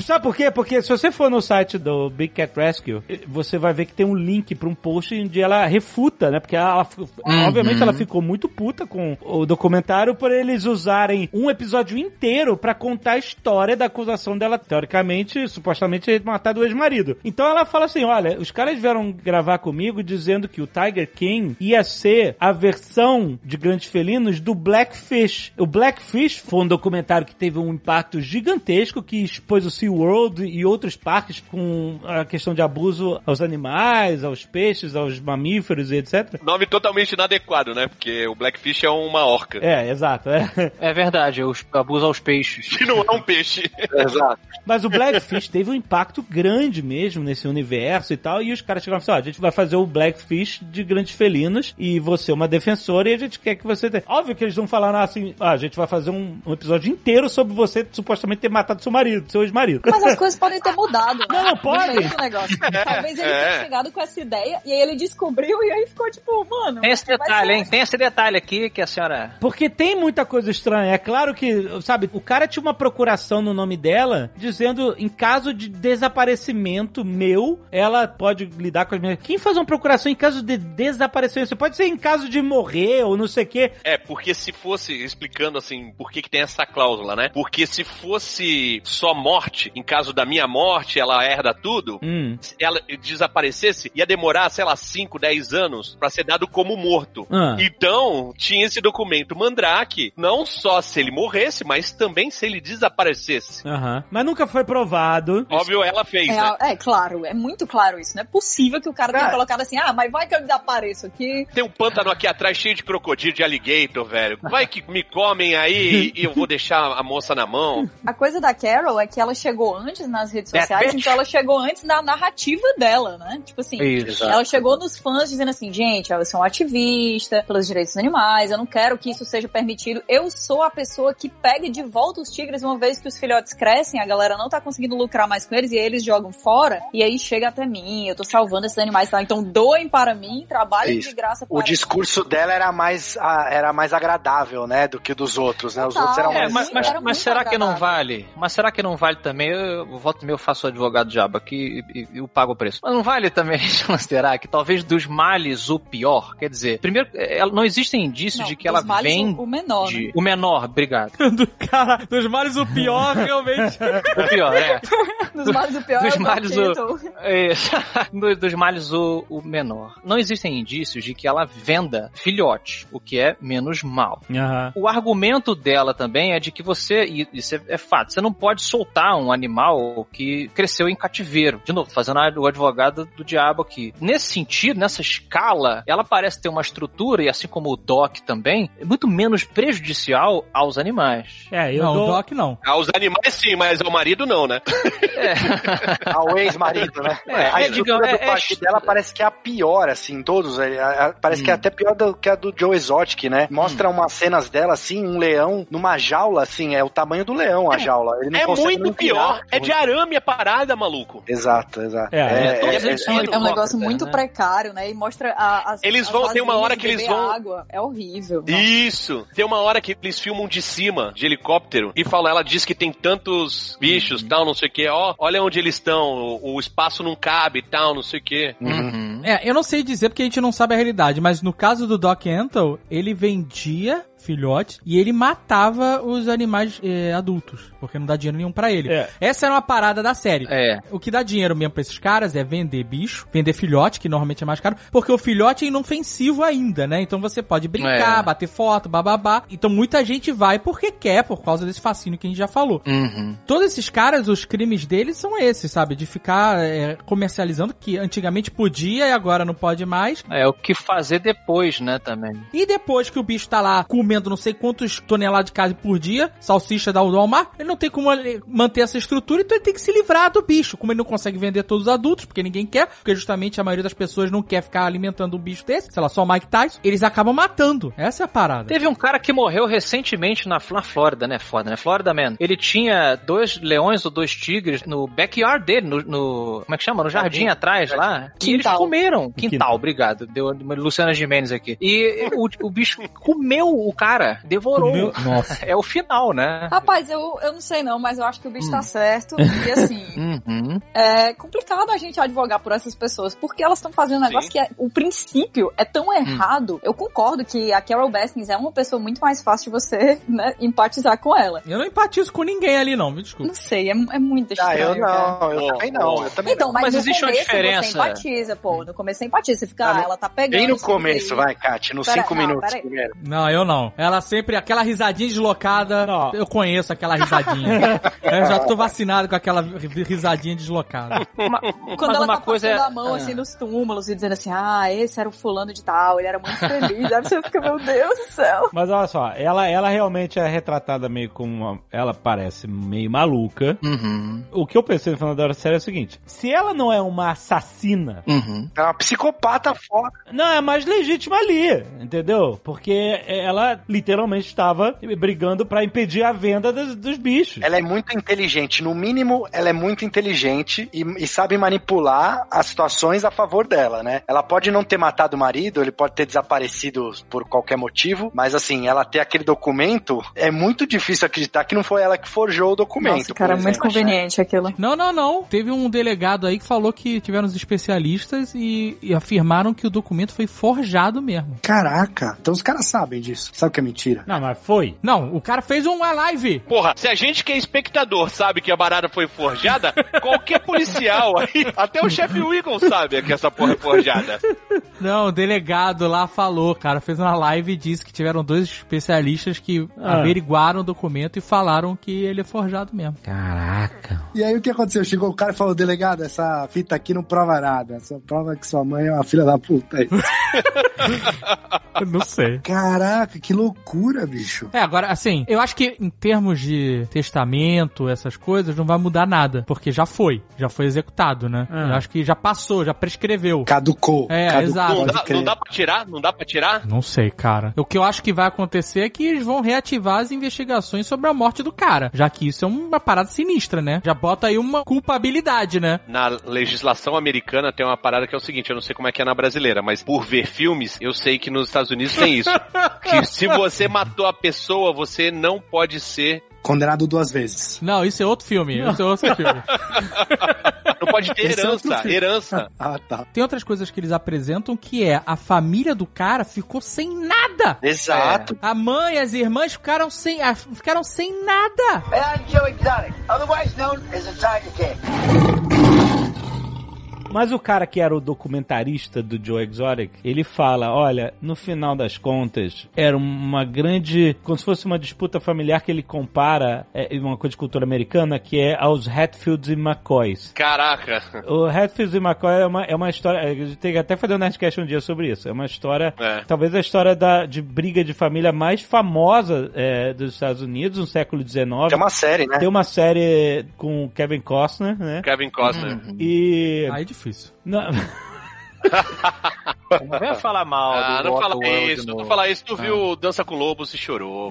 Mas a minha simpatia é com os índios. É uma briga de família no século XIX, uma parada meio western e tal, mas é uma briga que, entre duas famílias que é, é de filme. É um matando o outro. É, começou, acho que por causa de um negócio de um porco, que teve uma disputa judicial por causa de um porco. Aí um de repente matou o outro, o outro se vingou. Um homem e uma mulher das duas famílias se apaixonaram. Aí ela foi, aí gerou mais ódio, aí nego tacou fogo na- no rancho da outra família. E É uma guerra de família absurda. E eles falam assim: no final, cara, todo mundo tava errado. Não importava mais o motivo, o porco, whatever. Era só o ódio entre um e outro. E o cara tenta descrever toda essa disputa da Carol, do Joe, dos outros caras, como isso, um grande Hatfield e McCoy, que tá todo mundo errado no final das contas aí. São os Capuleto e o Montecchio do, É, dos Estados Unidos. mais lento. Dos Estados Unidos, exatamente. Essa escalada do ódio do Joe culminando na possível é, ordem dele, né, de assassinar a Carol, também é um dos fios condutores mais fortes, né, da série. Talvez o maior, né? Ah, sim, porque logo no começo eles falam que ele tá preso, né? Ele foi É. já acusado, então eles, eles já contam meio que o final É. logo no, no primeiro episódio, Pois né? é. É porque você não vai ter a participação dele durante toda a série, porque é, em parte é, ele foi preso, então a gente só tem áudio, né? Então já, a narrativa já bota ele, ó, foi preso, tá Não, na a prisão. mas é que a participação dele é antiga, né? Das É, exato, a gente antigas, não né? Tem coisa dele atuais. O que isso é muito louco também, porque tem aquele maluco, Rick Kirkman. Esse cara é produtor e ele ia fazer um documentário sobre o Joe Exotic. Ele achou. Reality show. Uhum, É, um reality, né? Isso, era um reality show. E esse cara produziu lá o Joe Exotic TV, O- Né? As lives dele. que era aquela live maluca onde ele passava metade do tempo ameaçando a Carol Baskin de morte, Dando tiro em manequim. dando tiro em manequim, falando que vai botar uma, uma cobra na cara de correio. Enviando cobra pelo correio. E esse cara tinha toneladas de conteúdo gravado de todas essas maluquices do Joe Exotic, até que alguém tacou fogo onde era o estúdio de TV e onde tinham os equipamentos. E esses filha da puta não tinha um backup, vai tomar no cu. É. Ei, Inclusive nesse parte- incêndio- lição, viu? Esse incêndio morreram alguns crocodilos, jacarés e tal, que eram do rancho Neverland do Michael Jackson, cara. Que ele pegou Olha depois, depois que o Michael Jackson morreu. Crossover, meu Deus. É, foi um crossover. Crossover. O Michael Jackson morreu e aí ele tinha uns jacarés lá no rancho dele e foram parar lá na fazenda do Joe Exotic e, e morreram nesse incêndio aí. Que morte horrível. Que a série dá a entender que foi o próprio Joe que É fez que ele o... ficou com medo com, né, sobre o É, Foi a verdadeira- Faz sentido. Essa, Foi a- essa hipótese faz bem sentido. Essa, essa é a verdadeira queima de arquivo. Porra. sem Arnold Schwarzenegger. Literalmente, né, cara? A gente não sabe de verdade quem tacou fogo nesse negócio. Pode ter sido o próprio Joe Exotic, né? É, mas eles dão a entender que sim. Pode ter sido a Carol Baskin, pode ter sido qualquer Não. um. E esse cara fala, né? Que o cara pergunta onde é que você tá morando? Ah, eu tô aqui na Escandinávia. Aí o cara, por quê? Porque é o lugar mais longe que eu consegui ir do, do Joe Exotic. Me afastar dessa maluquice toda. Tem o lance de ele falando assim, ó, olha só, Tiger King é meu, não é seu. Você assinou os papéis. E o Joe Exotic fica maluco, né, com isso aí. É, eu faço Porque o que eu ele quiser descobre- com aquela é, filmagem. É. Porque ele descobriu que não era o programa dele, era o programa que ele participava E aí sobre ele, ele. conta uma história de que ele tava lá e o, o- veio uma senhora com um cavalo muito velho pedindo ajuda pro Joe cuidar do cavalo porque ela não tinha dinheiro pra cuidar. E o, o Joe falou: Não, tudo bem, é, eu fico com o cavalo aqui, não tem problema. Aí ele pegou o cavalo, levou pro canto, chamou o Kirkman e deu um tiro no cavalo, matou o cavalo e, e É. falou: É, quem que sou eu pra ficar cuidando de bicho dos outros tal? Aí pegou o cavalo e deu pros tigres comer. É, Isso é e- coisa de bandido. Matar cavalo e cachorro é coisa de bandido. Não. e ele fala que ele tem pesadelos É. até hoje, desse período que ele viveu lá no, no- na fazenda do Joe e tal, né? Ele se mostra bem abalado nessa DLC aí que eles soltaram. Sobre esse negócio do Joe não entender contratos, o cara que dirigiu o documentário, né, o Robert Moore, ele tweetou dizendo que o Joe enviou uma mensagem pra ele dizendo que tudo que tava sendo feito ali, ele ia se lascar porque todos os empregados dele tinham assinado contratos de non-disclosure, né, tipo, ninguém podia podia falar absolutamente nada do que estava acontecendo ali, porque senão eles iam ter que pagar um milhão de multa se o, o, o contrato fosse quebrado. E aí o cara foi lá e viu que o contrato era inválido, sabe? Tipo, todo mundo pagou, ninguém pagou nada, e é isso aí. E ele ficou, tipo, eu achava que ele estava protegido, mas ele sempre acha. É, ele é tão inocente nesse sentido jurídico que ele é engalbelado pelo, entre aspas, sócio dele, que chega na, na- no Isso. final ali, né? É, que é o, o Ah, Jeff esse Lowe, cara que também. esse cara aí acabou sendo o grande vilão, né, da, assim, ele até fala depois no outro documentário que ele, a série colocou ele como o vilão da série, né, Hum. porque esse era o pilantra de, de marca maior. Então, todo mundo é pilantra. Não tem pilantra marca maior. Cada pilantra na sua característica. Esse, o Joe Exotic é o pilantra maluco cosplayer. Tudo bem, mas os outros, eles tinham Problema- uma propriedade, né, eles Não, tinham os é? animais, eles tinham É. terreno e tal. Não, esse cara não parada- tinha nada. Ele era um estelionatário, mas o problema Exato. dele não era esse, não era enganar os outros. O problema é que ele maltratava os bichos na frente de todo mundo. Então a galera ficou com mais raiva dele no- momento que ele aparece. Porque É, ele tratava e- mal os bichos. Ele levou pra Las Vegas Las Vegas, filho- cara. Os filhotes Dentro de de tigre. mala. Dentro Pra de velho. mulherada, é pra pegar a mulherada. O cara fala isso ainda, não, porque a galera gosta aqui dos filhotes e tal, e aí É. ele vai entrar nas Ele festas. ia, pro, ele ele ia vai... pro bar do Caesar e vai lá, então, tem um tigre lá no meu, na minha suíte, vamos lá? Exato, exato, exato. Mas ele foi preso por conta disso. Foi. Quando esse cara entrou na série, foi aí que eu constatei que isso era um grande GTA. Porque esse é um personagem. Cara, esse é o cara que usa bandana e boné em cima da bandana. É personagem de GTA C. E cada hora tá com uma jaqueta nova da, da Harley, né? uma jaqueta nova, aí o cara chega de Ferrari, tipo, o gran... É porque assim, o, Joe Exotic tava sendo enterrado em contas de um processo contra Carol Baskin, porque o Joe foi o, o malandrão de querer fazer uma empresa com o mesmo nome da Carol Baskin pra ele ganhar dela no Google. Olha que maluquice, ele descobriu que qualquer coisa que botava Big Cat Rescue, a Carol Baskin aparecia em primeiro lugar no Google, o negócio de Big Cat. Aí ele criou a Big Cat Rescue Entertainment, Do nada, do nada é SEO. copiou e aí ele se expôs, justamente pra ele criar um, um site parecido, uma empresa parecida pra que as pessoas caíssem eh, na empresa dele, não na dela, né? Ele criou um site chamado, sei lá, Big Cat 911 e era um site que ficava contando a história dela ter matado o marido dela e tal, fazia parte dessa guerra pessoal deles e ele se expôs juridicamente, como como vocês falaram, ele não entende nada de contrato, nada de- desse mundo jurídico e ela processou ele por infringir direitos autorais da marca dela, Big Cat Rescue. E eles enterraram o cara em tribunal porque ela é, é milionária Ela tinha dinheiro pra bancar os advogados e tal, né? e ele vivia nessa, sabe, pagando conta com os ingressos lá que ele vendia, com o faturamento dos filhotes que ele vendia, das criações dele e tal. Então ele não tinha o fôlego que ela tinha pra pagar advogado e aguentar. E ainda, ele perdeu. Mas nessa hora na série, você tá com muita raiva dela. Porque acabou de vir um episódio do marido, do suposto assassinato e tal, né? E aí, quando chega o Jeff Lowe, pelo menos eu assistindo a série, eu falei, pô, agora chegou. O cara chegou de Ferrari, né? Tem os Tigres, vai pra Las Vegas e tal. Aí você fala, pô, agora chegou um- alguém que vai equiparar o Joe com a Carol. Agora né? vai. Mano, Agora a vai. mulher dele fica grávida e ele contrata A babá gostosa. uma babá Não, que absurdo, cara. Mas a esposa tá curtindo, né? A es- a esposa do. Sim, é, Não, é ela- em ela comum tá acordo, é em comum curtindo. acordo. Ela tá tentando passar por isso, né? Tipo assim, É, você olha ser, a cara pode ser. dela e ele fica assim, ah, eu vou contratar uma babá, mas ela tem que ser bonita e tal. A esposa fica tipo, aham, é, não tem problema. Aí você olha e ela tá, tipo, morta É. por dentro. É. And I'm Joe Exotic, otherwise known as a Tiger King.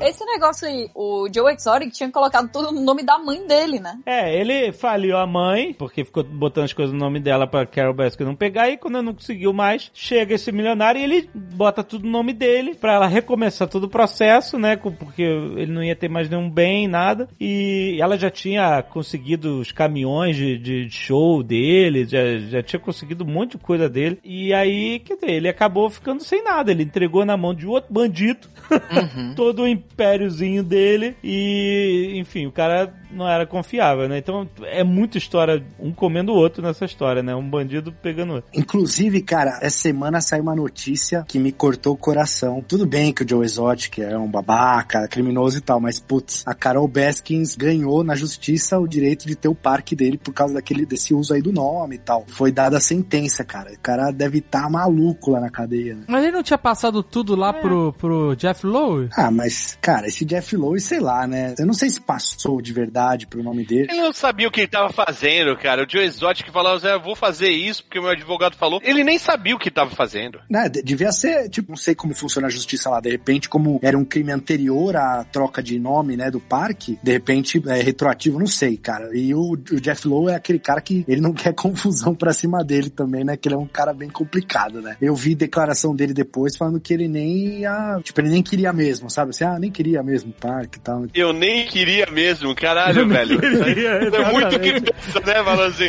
caraca, perdi o brinquedo, eu nem queria mesmo.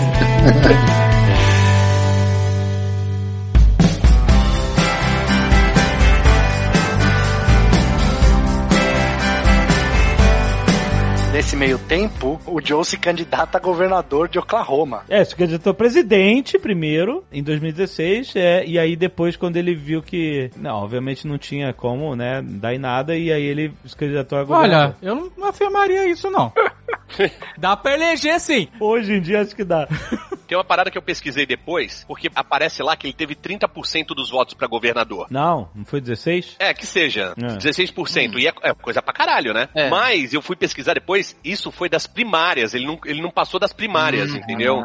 Não, mas primárias, ele tava se candidatando, era independente? Era o Partido Libertário, eu acho, que ele... Mesmo, é, mesmo assim, tinha prim... eu, eu, eu li aqui. Ah, tá. E aí ele conhece o cara que acho que é o único cara que a gente pode falar, pelo menos, que parece ser boa gente nessa série, que é o menino, o Joshua lá, que é o, o, Dá muito dó dele. o assessor dele. Não é, ninguém é, ninguém. Não, o cara que trabalhava no Walmart, que é o assessor da política. Não, dá dó dele. Peraí, O assessor peraí. Esse cara aí. Ah, esse cara eu simpatizei. Não, não- Esse cara sofre, sofreu, maluco. Ele viu um maluco dar um tiro na própria cabeça. É, vamos escolher pelo menos uma pessoa. É, eu acho que é esse, É, eu acho que é esse aí, Afonso. Esse aí pode é ser. esse. É, conte a história triste do menino. Ele- Eu simpatizo com o John Reich. É o cara que não tem as pernas. Ah, tá. Eu simpatizo com ele. Ah, Ah, também, é. Não, É, aquele- ele- o ele cabeludo parece- lá, ele o, o, gente o. Iggy Pop. O Iggy Pop sem dente, Iggy Pop sem dente. Mostra Esse aí, cara também é gente boa. Ele fala depois na entrevista que ele, ele sentia um traidor dos tigres, que os tigres É. tinham confiança nele. E ele sabia que o Joe Exotic tinha matado quatro tigres. Pois é, E, cara. e é logo no começo do episódio especial. Agora, eu, eu digo que eu simpatizo, eu quero fazer um disclaimer aqui. Eu simpatizo com eles, com o que me foi apresentado na série. Exatamente. Importante, importante. O cabo eleitoral Cabo eleitoral. e o cara que vai fazer o reality show são duas pessoas que você fica Ah. assim, mano, eles se meteram em uma coisa que eles não têm noção. Olha como eles apresentam a parada. Ele não foi cabeleiro, ele foi gerente de campanha. Não, mas cabo eleitoral é muito melhor. É muito melhor a definição. Eu acho Não, mas, toda- mas toda eles justa. apresentam um cara, não, é muito maneiro como eles conduzem a, a narrativa da parada. Eles apresentam o cara como um ex-gerente de campanha, e o cara do Joe Exotic fala assim, ah, foi uma das piores experiências da minha vida e tal, não sei o quê. Aí logo depois eles estabelecem que o cara era o gerente da seção de munição do Walmart. Que o Joe Exotic ia comprar munição, era um cliente assíduo, conhecia ele, e chamou aí o cara, ah, meu sonho era trabalhar com política. Eu, Não, mas ele tinha graduação Não, mas em ele tinha. ciência política. Ele tinha É, ele, é, ele, era, ele é formado, é. Ah, tá, eu não sabia que ele tinha graduação, pensei que ele era... Ah, olha aí. Não, mas isso só aparece, só- eu acho que só aparece depois no, É, na- só aparece depois, eu acho. nas entrevistas, Na é. entrevista, é. é. É porque narrativamente é muito mais legal você falar que esse cara que era vendedor de bala, né? Vendedor de munição no Walmart de repente virou gerente de campanha política ou, muito melhor, cabo eleitoral, do que dizer que o cara era um, um cara graduado que tava trabalhando no Walmart e que teve essa oportunidade da carreira, entendeu? Ah, ah, E esse cara, ele protagoniza talvez uma das não cenas, né, mais chocantes da Não, é, série. é- esse é um momento, de todos os momentos inesperados da série, pra mim esse foi o mais inesperado, assim, né? A primeira vez que eu vi, eu achei que o cara tinha se suicidado. Pois também, é. isso eu aconteceu. também, é, eu também. Eu vi de novo, porque assim, eu falei, o cara não aguentou, tá ali, tá drogado, quer sair, mas não consegue, tá vivendo aquela loucura e ele foi, pum, se matou na frente do maluco. Depois eu, eu fui ver de novo, e aí eu entendi. Não, ele não se matou, ele tava falando que a arma não dá tiro se não tiver com pente, botou a, a arma na cabeça e sem querer, e tinha uma bala na agulha, né? Sem querer, né? Quando você bota a arma na cabeça pros gatilhos, nunca é sem querer. E acabou se, se suicidando. Ah, foi sem querer? Exato! Eu entendi que ele. Não foi suicídio!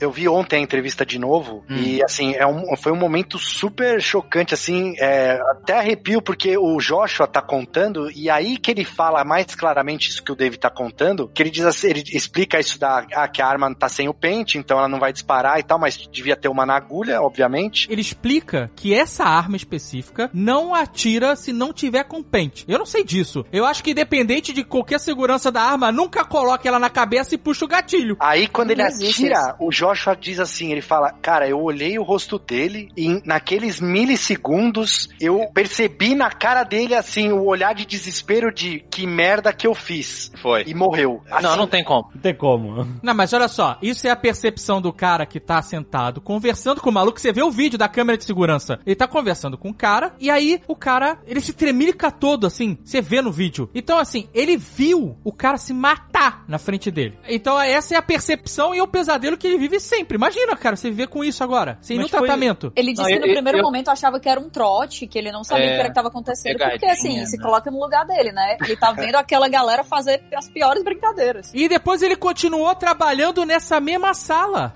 Não, e, e- e me permitam aqui me corrigir, porque dependendo de onde a bala entrou e saiu, ou até ficou lá dentro, realmente pode haver uma reação. Eu fui leviano. Cara, eu tô chocado que foi um acidente, então. É, Sim, tipo. No Band of Brothers tem um cara que toma um tiro e, e atravessa, né, a, a Pois bochecha. né? é, é, tem. É, mas um no, pro outro. mesmo no cérebro, dependendo, porque eu, eu entendi que no, no filme ele botou na têmpora, ele não botou na boca. E na- dependendo de como você botar, a bola pode realmente ter uma fração, uma fagulha de consciência ainda no final. É difícil, mas dá pra, dá pra rolar. Mas eles definem bem isso na série? Que eu, eu realmente Sim. fiquei com a impressão Na que. série foi- não define bem. Não, ele Foi- fala é que ele você- é que você, a arma não, na- é que não foi foi sem querer, assim, que Foi não sem um querer. suicídio, é. Você percebeu isso, Azagal? Porque você viu duas vezes e prestou atenção. É, e eu vi, e depois eu vi o episódio final, né? É, no episódio final é que fica claro que foi sem querer. Mas sim, a primeira vez que eu vi, eu achei que ele tinha se matado. Eu achei que o cara tinha entrado na sala, É, eu falado também assim, achei. eu não aguento mais essa porra. Aí, pum, era o que eu também achei. É, eu também achei isso. Kurt Cobain. Não, não, não. Kurt Ele- Cobain, ele- Kurt a, Cobain. a questão é que ele, ele tinha um quadro de depressão, evidente, porque É. que a gente narrou aqui no, no Jovem Nerd. Então, assim, ele tinha essas tendências. Então, o cara ficava, com certeza, exercitando essa fantasia, entre aspas, de como seria se matar. Então, a pessoa que fica toda hora botando a arma na cabeça, né, ela tá ali fazendo essa mecânica. Uma hora foi. O Joshua, ele fala no, no- no episódio extra lá que ele vivia apontando as armas pros outros. Pois é.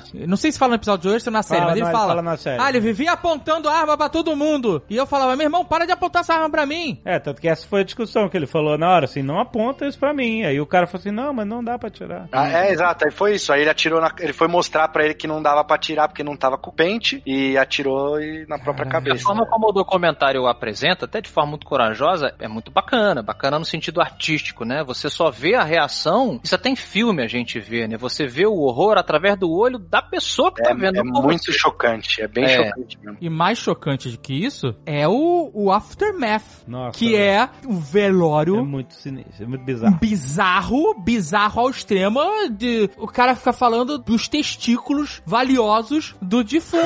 é. Na frente da mãe! O cara era grande e tal, do pinto. A mãe dele lá, caraca, sabendo que o filho dela foi, tipo, abduzido pra aquela situação, sem entender nada do que tava acontecendo, porque ele já não tinha um contato próximo com ela há muito tempo, imagino eu, porque, né, se ele entrasse em contato com ela do, do jeito que ele tava louco de metanfetamina 24 horas por dia, alguma coisa teria acontecido, espero eu. A mãe dele chocada. Nossa. Não, e aí depois ele chama ela pro casamento com outro cara, né? É, é, e um mês depois, Então, um mês depois, depois. Um mês Isso, depois. um mês depois ele olha, trocou o Pra dizer marido. que tá ok, né? É. Pra dizer Tem pra que- todo mundo, tem que ah, admirar, em tá algum- ok em algum grau. isso. É, que é isso. Em algum, em algum grau você tem que admirar os culhões do cara que faz um movimento desse. Realmente. É engenharia negócio- social usada para o mal. Um detalhe importante do velório, É. com exaltação de testículos e música e, e falando só do Joe Exotic é que ele estava de cosplay de padre. É verdade, ele tava com aquela- Ainda tem esse primor loucura. estético que é, ele está de cosplay de padre, Uhum. Deus do céu. exaltando Ó. os testículos do cara, cantando sobre ele e os tigres. Ai, ai. Falou- América. né? Só faltou falar, "Olha, esse é ouro mesmo. A gente brinca aqui, mas tipo, cara, o Joe Exotic, ele ganhou muita fama, porque ele é um personagem bizarro, é um personagem cativante nesse sentido de, tipo assim, caraca, que louco esse cara é, e a gente brinca e tal, mas... E aí, então existe uma glamorização do Joe Exotic, natural, mas... Ah, esse porque tem cara- uma galera que já tá se juntando pra pagar advogado. Pois é, Fã mas, de cara, Joe Osório, manda um carta pra prisão, já surge um monte, Esse né? cara não presta, brother. Esse cara é lixo, sabe? Um exemplo que ele não presta é o cabeludo que é o funcionário dele lá, o magrelão. Ele fala que, na, na entrevista, ele fala: olha, o Joe vai morrer na cadeia porque ele não vai aguentar e já vai tarde. Então, assim, é, é um cara que conviveu com ele de perto, viu tudo ali, né? O Iggy Pop sem dente, né? E assim, não tinha nada pra. Ele não precisava falar isso do Joe na, na E é, entrevista. eles batem bastante na, na, cara já na- tá na preso, parada né? que ah, o sonho da vida do Joe Exotic era ser famoso. Isso, né? Aham. E, E agora, ele é mundialmente famoso. ele é famoso pra um caralho, só que ele não pode usufruir da porra da fama dele. Porque ele tá dentro da cadeia. Exato. Pois é. And I'm Joe Exotic, otherwise known as the Tiger King. Outro sonho do Joe Exotic, que lembrei agora, que a, a- a galera descobriu que ele tava cruzando, né, tigres com leões constantemente lá, porque ele acreditava piamente que ele ia conseguir recriar, atenção, Hum. o tigre dente de sabre. Opa! eu não É sabia sério disso. isso, é sério isso. Ele, Mas, e ele ó, tinha eu- certeza, assim. Eu queria deixar registrado aqui que no, num desses Nerdcasts de história, eu acho que foi até o, a sinistra ascensão de, de Hitler, que eu falei do Tigreão e do Ligre. Ligre. Isso. E fui esculachado. Todo mundo tirou sarro de mim. Por Falaram quê? que isso não Ah, existe. Não existe? E, Existe. eu- Existe e os dois, hoje, pô. Existe e dois. hoje Hum. todo É. mundo sabe da verdade. Olha aí. Ele, ele cruzava ligres também, inclusive, então você tá certo. E aí, bem quando que o não- Joe dedurou todo mundo na cadeia, quem mais ferrou, pelo que a gente viu aí, foi o próprio Doc Anton, né? Que perdeu a propriedade. Esse foi o plot twist. Plot twist da vida real. Porque tu ah, maluco, não entende contrato, não entende nada, tá preso. Aí ele fala assim: vai lá no meu depósito secreto, É. pega todos os documentos de todas as transações de venda e matança de bicho que a gente tem e joga essa merda no colo dos federais. É, e aí a gente entra na outra esfera dessa parada, que é a parte processual mesmo, né? Na delação premiada ali que rolou, né? Forte em todo Os tigres fizeram altas confissões. Aonde você tem aí, pra mim, que é o personagem mais perigoso de todos esses criminosos, que é o Chuck do mal. No jet ski, ele no jet ski, cara. Puta que pariu. Que é aquele gordinho. Esse cara não, não trabalhava na, na Silver Pawn, naquele trato feito? Parece, parece. Tem toda a vibe. Ele, ele deu naipe. é. Cabelinho Chanel. Aquele cara é o mais perigoso de todos, disparado. Aquele manda matar e manda. É aquele. Eu cê acha que é Nossa. E ele que é o cara é que GTA. fala que criador de grandes felinos são assholes, né? É, ele que fala. é. Ele que fala logo no começo da série. Esse é o bandido, é tipo, lembra o profissional, ou então o- os bons companheiros, que tem aquele mafioso que é dono de um açougue, que é, que é uma fachada. O cara é dono de uma loja de presente de 1,99. e tá metido com esses caras todos. Esse cara é o que movimenta tudo, malandro. Ele é o mais inteligente. É E tipo The Usual? Suspects. Ele é o que passa todos os serviços, ele conhece todo mundo, ele faz todas as conexões e fica sentado vendendo 1,99 boneco de plástico, sem pintura. Aonde isso? É verdade. Mas é foda que esses caras são todos valentões, né? Aí quando chega lá os federais, os caras peidam no, no primeiro apertão que eles levam. Todos eles, né? Esse cara aí, o Jeff Lowe, o outro maluco lá do macaquinho. É, Jim, ele- Jim Stark, né? Exatamente. É bandido de pelúcia. É isso, é que nem a gente falava que o Fred era samurai de pelúcia, esses caras são bandidos de pelúcia. é, bandana com boné, amigo. Aonde isso? É menos aquele Mario Traub, né? Nossa, esse é sinistro. Esse aí não. Que esse é, é o cara que que, é tinha o- propriedade fechada, né? É, porque era o traficante, né? Ah, esse era bandido de verdade, né? Esse era de verdade. Esse era o, Preso, o Patino, é o Scarface. Era o Scarface dos tigres. A gente tá puxando muito o o GTA, é, é um submundo de criminalidade que lembra até um pouco os Sopranos, né, Dave? Exato, exatamente. É, pequenos delitos a médio, Mafioso né? pobre. É, o cara que ele não se ele fica na criminalidade, ele tem uma vida boa, mas ele não se destaca a ponto dos federais se incomodarem tanto assim. Os caras que se destacam demais se fodem. Então, mas Afonso, esse cara aí, ele fala no documentário, fala, olha, eu tava lá com o cara quando ele matou e cortou o maluco nos, em pedaços, Uhum. então como, como que eu vou dizer que eu não, não tava lá? Eu tava lá. Pois então, é. assim, ele ficou 14 anos preso por isso, saiu e tá com uma puta propriedade, tá com os felinos e tal, tá cheio da grana ainda. Ele pode ter saído do radar, né? Porque Uhum. depois desses anos, mas assim, ele foi preso, né? Ele era, esse era barra pesada é, extrema também, né? É, mano, aí ele decide aparecer no, no documentário da Netflix, que vai traçar todo o perfil do cara de ex-traficante, de que fatiou um, um agente federal. Se você digitar o nome dele no Google, tá como former drug dealer.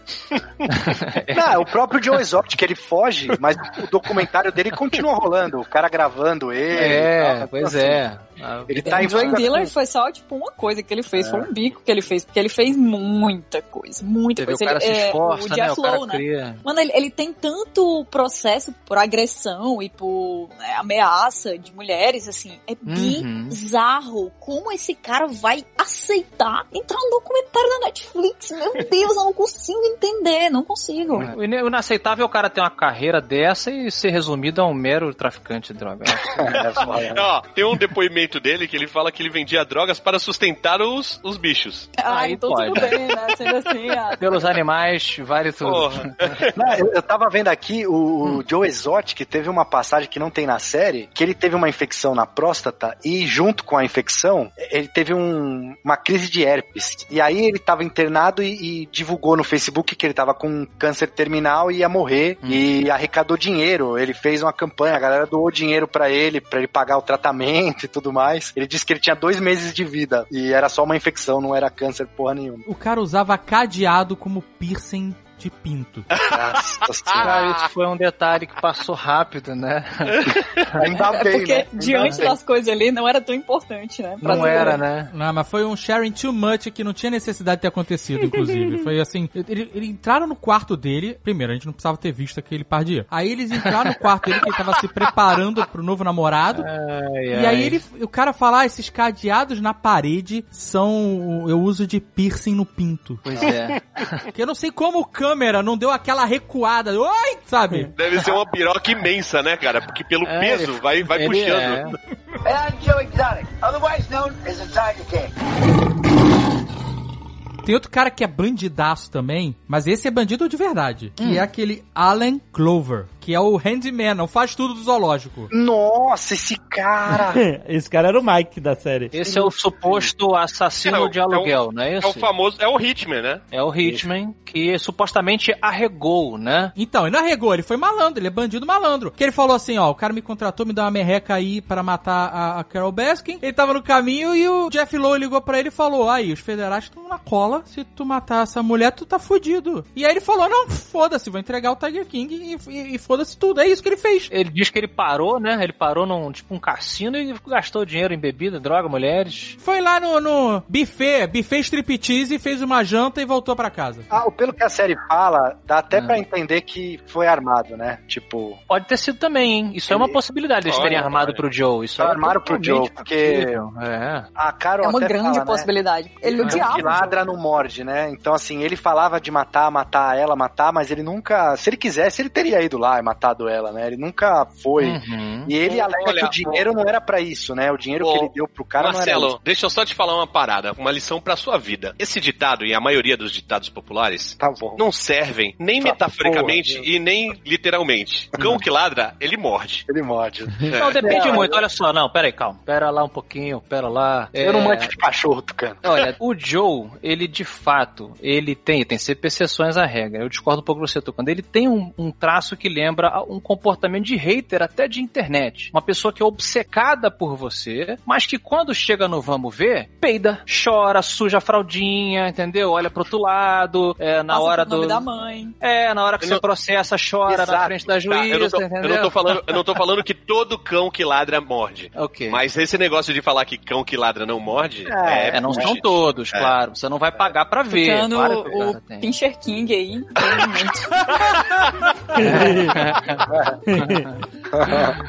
Tem também. And I'm Joe Exotic, otherwise known as the Tiger King. Uma outra informação que vem naquele episódio extra, Hum. que é chocante, é que o Joe Exotic se cagava de medo dos tigres. Pois é, cara. Olha pois aí. é. Ah, é? Não, mas tá errado? É, porque você espera que esses caras, eles são autoconfiantes nesse sentido. Eles vão entrando achando que ele só entrava à distância com o tigre dopado. Ele não era esse domador de grandes felinos e... Siegfried and Roy. Não era, Mas- né? Não era, exato. Eu não sei se isso também, é, é, eu, eu lembro disso, dos caras falando, mas eu não sei se isso também não é porque, tipo, chutar cachorro. queimar ele. É, tentando cachorro- queimar o cachorro- cara. morto, Chutar tá felino ligado? morto, né? Tá chutando felino morto. É. Chutar tigre morto. Pode Porque ser também. Tem algumas cenas que ele aparece lá. A única que ele sai correndo, que ele fica realmente desesperado, é que ele fala que, que, o- que botaram um perfume no, na bota dele e o Pode tigre crer. agarra ele e ele atira no tigre, velho. Não, ele atira no chão. Não, É, não, eu achei que ele ia matar o tigre na câmera, mas ele não atira no tigre. É. Eu falei, caralho, quando ele puxa a arma, eu falei, vai matar o tigre. É, Ele pode ter errado o tiro. Ah, mas eu não sei se eles teriam mostrado isso, cara, sei lá. Mostraram o cara dando um tiro na própria cabeça, praticamente. Mostrar o cara se matando, é, de repente. Mas se bem que a sensibilidade da audiência é muito curva nesse sentido, né? A gente simpatiza mais com um animal sendo morto que uma pessoa. Ah, sim. é, é. Sempre, sempre. Sei lá, ele talvez não seja o, aquele Jim Schneider que tem no, no Instagram, que é amigo mesmo dos bichos, que troca Tem. ideia com hiena. Mas eu acho que, que também não era Esse de se cagar cara, de... você tá pensando no outro cara. Ele começa a cheirar o pé, daqui a pouco ele, vum, puxa e, e o cara puxa a arma, começa a dar tiro. Eu achei que ele ia matar o tigre, não, não mata, e, mas o tigre foge, ele sai correndo, o tigre não vai embora não, continua indo atrás dele, só que ele consegue fugir. E ele fala, o Joe Exotic fala na, na, na série, que ah, botaram, ele fala que era a tentativa de, né, de matar ele, né, botaram perfume aqui no meu sapato, que era pro tigre me atacar. E aí corta pra Carol Baskin, e ela fala assim, ah, perfume, se quisessem matar ele, tinham botado óleo de sardinha, não sei o que lá, e dá risadinha do Jovem Nerd. Então, mas essa história não ficou mal explicada, essa história toda? Foi totalmente É, ninguém Mas sabe é o porque que não que tem houve, tempo, gente. É muito absurdo. É muito absurdo pra pouco tempo de tela. Não tem como você ficar. Mas, cara, mas é tipo porque o bicho realmente tá interessado no sapato dele como se fosse um. tivesse com Tá, um, tá. um cheiro forte. Mas, assim, ele não sentiu o cheiro. é, se fosse um negócio de sardinha, todo, qualquer um sente cheiro de. É, não era sardinha, que senão ela falou que o bicho teria comido ele vivo. Olha, po- posso jogar uma teoria aqui? Existe a possibilidade também do próprio Joe ter feito isso, tá? Ele mesmo ter feito isso pra causar um, um- entendeu? Um alvoroço. Eu não duvido de nada, de verdade. É, Não, pô, ele tinha medo. Não... Ele sempre Tinha uma, uma teoria na ponta da língua, né? Pra se Ele- defender das coisas que aconteciam, né? Pode ter sido algum inimigo, pode ter sido um funcionário que tava de saco cheio dele, pode ter sido ele mesmo tentando aparecer porque ele sabia que ela- ele ia conseguir dar um jeito de escapar, ou ele é maluco e, e fez e, e deu certo, e- ou não deu certo. Eu queria chamar a atenção, olha, o cara passou, quase morreu. Eu não duvido de nada, eu não, não tem como afirmar. É, mas sei lá, que ele falou, ah, ficou todo mundo olhando, não teve mangueirada, não teve nada, sei lá. foi- Aí Essa é a parte maluca, ficou todo mundo olhando, né? Ninguém fez nada. Todo mundo queria que ele fosse embora ali mesmo, né? Naquela hora ali. De repente ia ser um mar. É, de repente, Um ah, hoje é o bom. dia, né? É, Deus é pra hoje. cá e é agora, É ou o hoje, diabo, sei lá. É, eu, eu vi ali um cara, assim, eu acho que se ele fosse é, covardão, ele teria já entrado em pânico. Ele pareceu um cara, ficou bolado, claro, mas não chegou a, a ficar tipo, ah, ah, socorro! Tem gente que acha que demonstrar pânico é pior, né? Então talvez ele tenha pensado por esse lado aí. É, não sei. É, a reação dele pareceu de alguém que não sabia muito bem o que tava fazendo, sabe? Ele puxou a arma, começou a atirar, não parecia alguém que sabe qual é o procedimento caso um tigre ataque, sabe? Mas o que me deixou impressionado foi que tem um momento que mostra o Jeff Lowe sendo atacado por um leão, tá ele e a esposa na É. jaula, e o cara segurou o leão na porrada. Não, ele falou, segurou. não, não, ele, a, a atitude dele foi completamente diferente da Joe Exotic. Não. Ele não os punhos, maluco, Hércules. Não, Não, ele mas- segurou. É, Ele segurou o leão! Ele segurou o leão não, e falou não, pra não. mulher: sai daqui! Não, não, não, Quando ele ficou preocupado e mandou a mulher sair, ele conseguiu segurar o leão por alguns segundos até o leão decidir levantar. E quem salvou ele foi a mangueirada que meteram no Esse leão. é um procedimento. Então. entendeu? Mangueirada é procedimento. Sim, mas se é mangueirada, o leão ia, Jovem ia Nerd, catar sabe ele. quantos segundos eu consigo segurar um leão? Zero segundos. Sabe quantos segundos eu consigo eh, segurar o meu intestino se o leão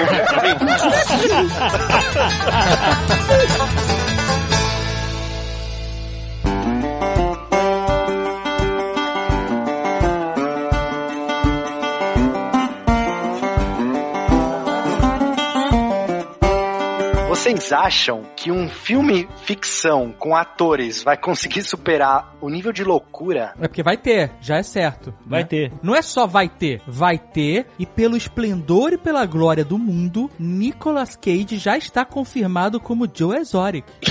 Isso é, porque isso é 100%. Esse me não. convenceu, isso me convenceu. Eu falei, É, ah, agora eu também. quero esse filme também. E esse filme vai ser maravilhoso. Isso vai ser um negócio incrível. Na ideia, não realmente quando falaram, eu falei, cara, mas já tem, já tá tudo ali, não precisa de filme. Botou Não. Nicolas Cage, você tem uma ideia. Exato, exato. Porque se fosse o Matthew McConaughey, o pessoal fala Matthew McConaughey de Joe Exotic, né? Teve Ah, essa parada. ah. É um ótimo ator, faz o sotaque e tal. É. Mas A trecheira. que Não é, não trecheira. é, não é a mesma vibe, cara. o Nicolas Cage tem aquilo que a gente precisa. Sabe por quê? Porque... Mas olha só, tem que ser um bom ator. E eu, eu vou defender. eu- Mas ele é bom ator. o Nicolas Cage é um excelente ator. É. O Não, Nicolas Nicolas- Cage é. Que o Joe Exotic, ele tem uma... Com certeza é um cheirador miserável, o nariz platinado. porque ele tem uma mania de ficar fungando, de recolhendo o nariz, sabe? Tipo o É. Zeca Pagodinho quando bebe chopp. É. Que recolhe o nariz pra encostar, não encostar na espuma. Ah. Ele É faz a mesma mesmo, coisa, ele o tempo tem. inteiro fazendo aquele negócio com o nariz assim, sabe? Tipo um cacuete, né? É, um cacuete. Então, o Nicolas Cage, ele vai ter que trazer isso. Eu acho que, eu acho, amigo, isso aí é Oscar winning. isso aí é revolução da carreira. O Nicolas Cage vai voltar, meu. Vai voltar com tudo. Ele já ganhou, né? Ele já ganhou. O Nicolas Cage já ganhou o Oscar. Ele já ganhou, acho. Mas então, mas ele ganhou e caiu no ostra- ostracismo. E ele vai voltar, vai ser, o mundo vai voltar ao normal. A gente vai ter de novo uma cerimônia do Oscar e o Nicolas Cage vai entrar com um tigre no palco do, do Kodak Theater. Tigers, the Tigers, the Tigers. Tá, então vamos lá, vamos fazer o casting dos Então, mas antes de fazer o casting, eu quero trazer aqui uma parada que me veio à mente quando eu tava assistindo a série. Não vai ser um documentário, vai ser uma ficção, né? Ele vai pegar fatos reais, vai, vai estar escrito ali baseado em fatos reais, mas ele vai contar a história de outro jeito. Você já pararam pra pensar em termos de ficção, no mundo lúdico, aonde o Joe Exotic pode ser o Calvin adulto? Não. O Calvin, o Calvin Hobbes. O Calvin do E Calvin Haroldo. Que isso, cara? Pelo amor de Deus. Exato. Que cabeça doentia. Que horror. Não. Olha, o cara nunca, o moleque cresceu, nunca conseguiu recriar, né, aquela amizade e ele passa O Haroldo, vida- Haroldo. é, o Haroldo, ele busca eternamente a amizade com os tigres. Pode ser um drama, né? Um drama psicológico.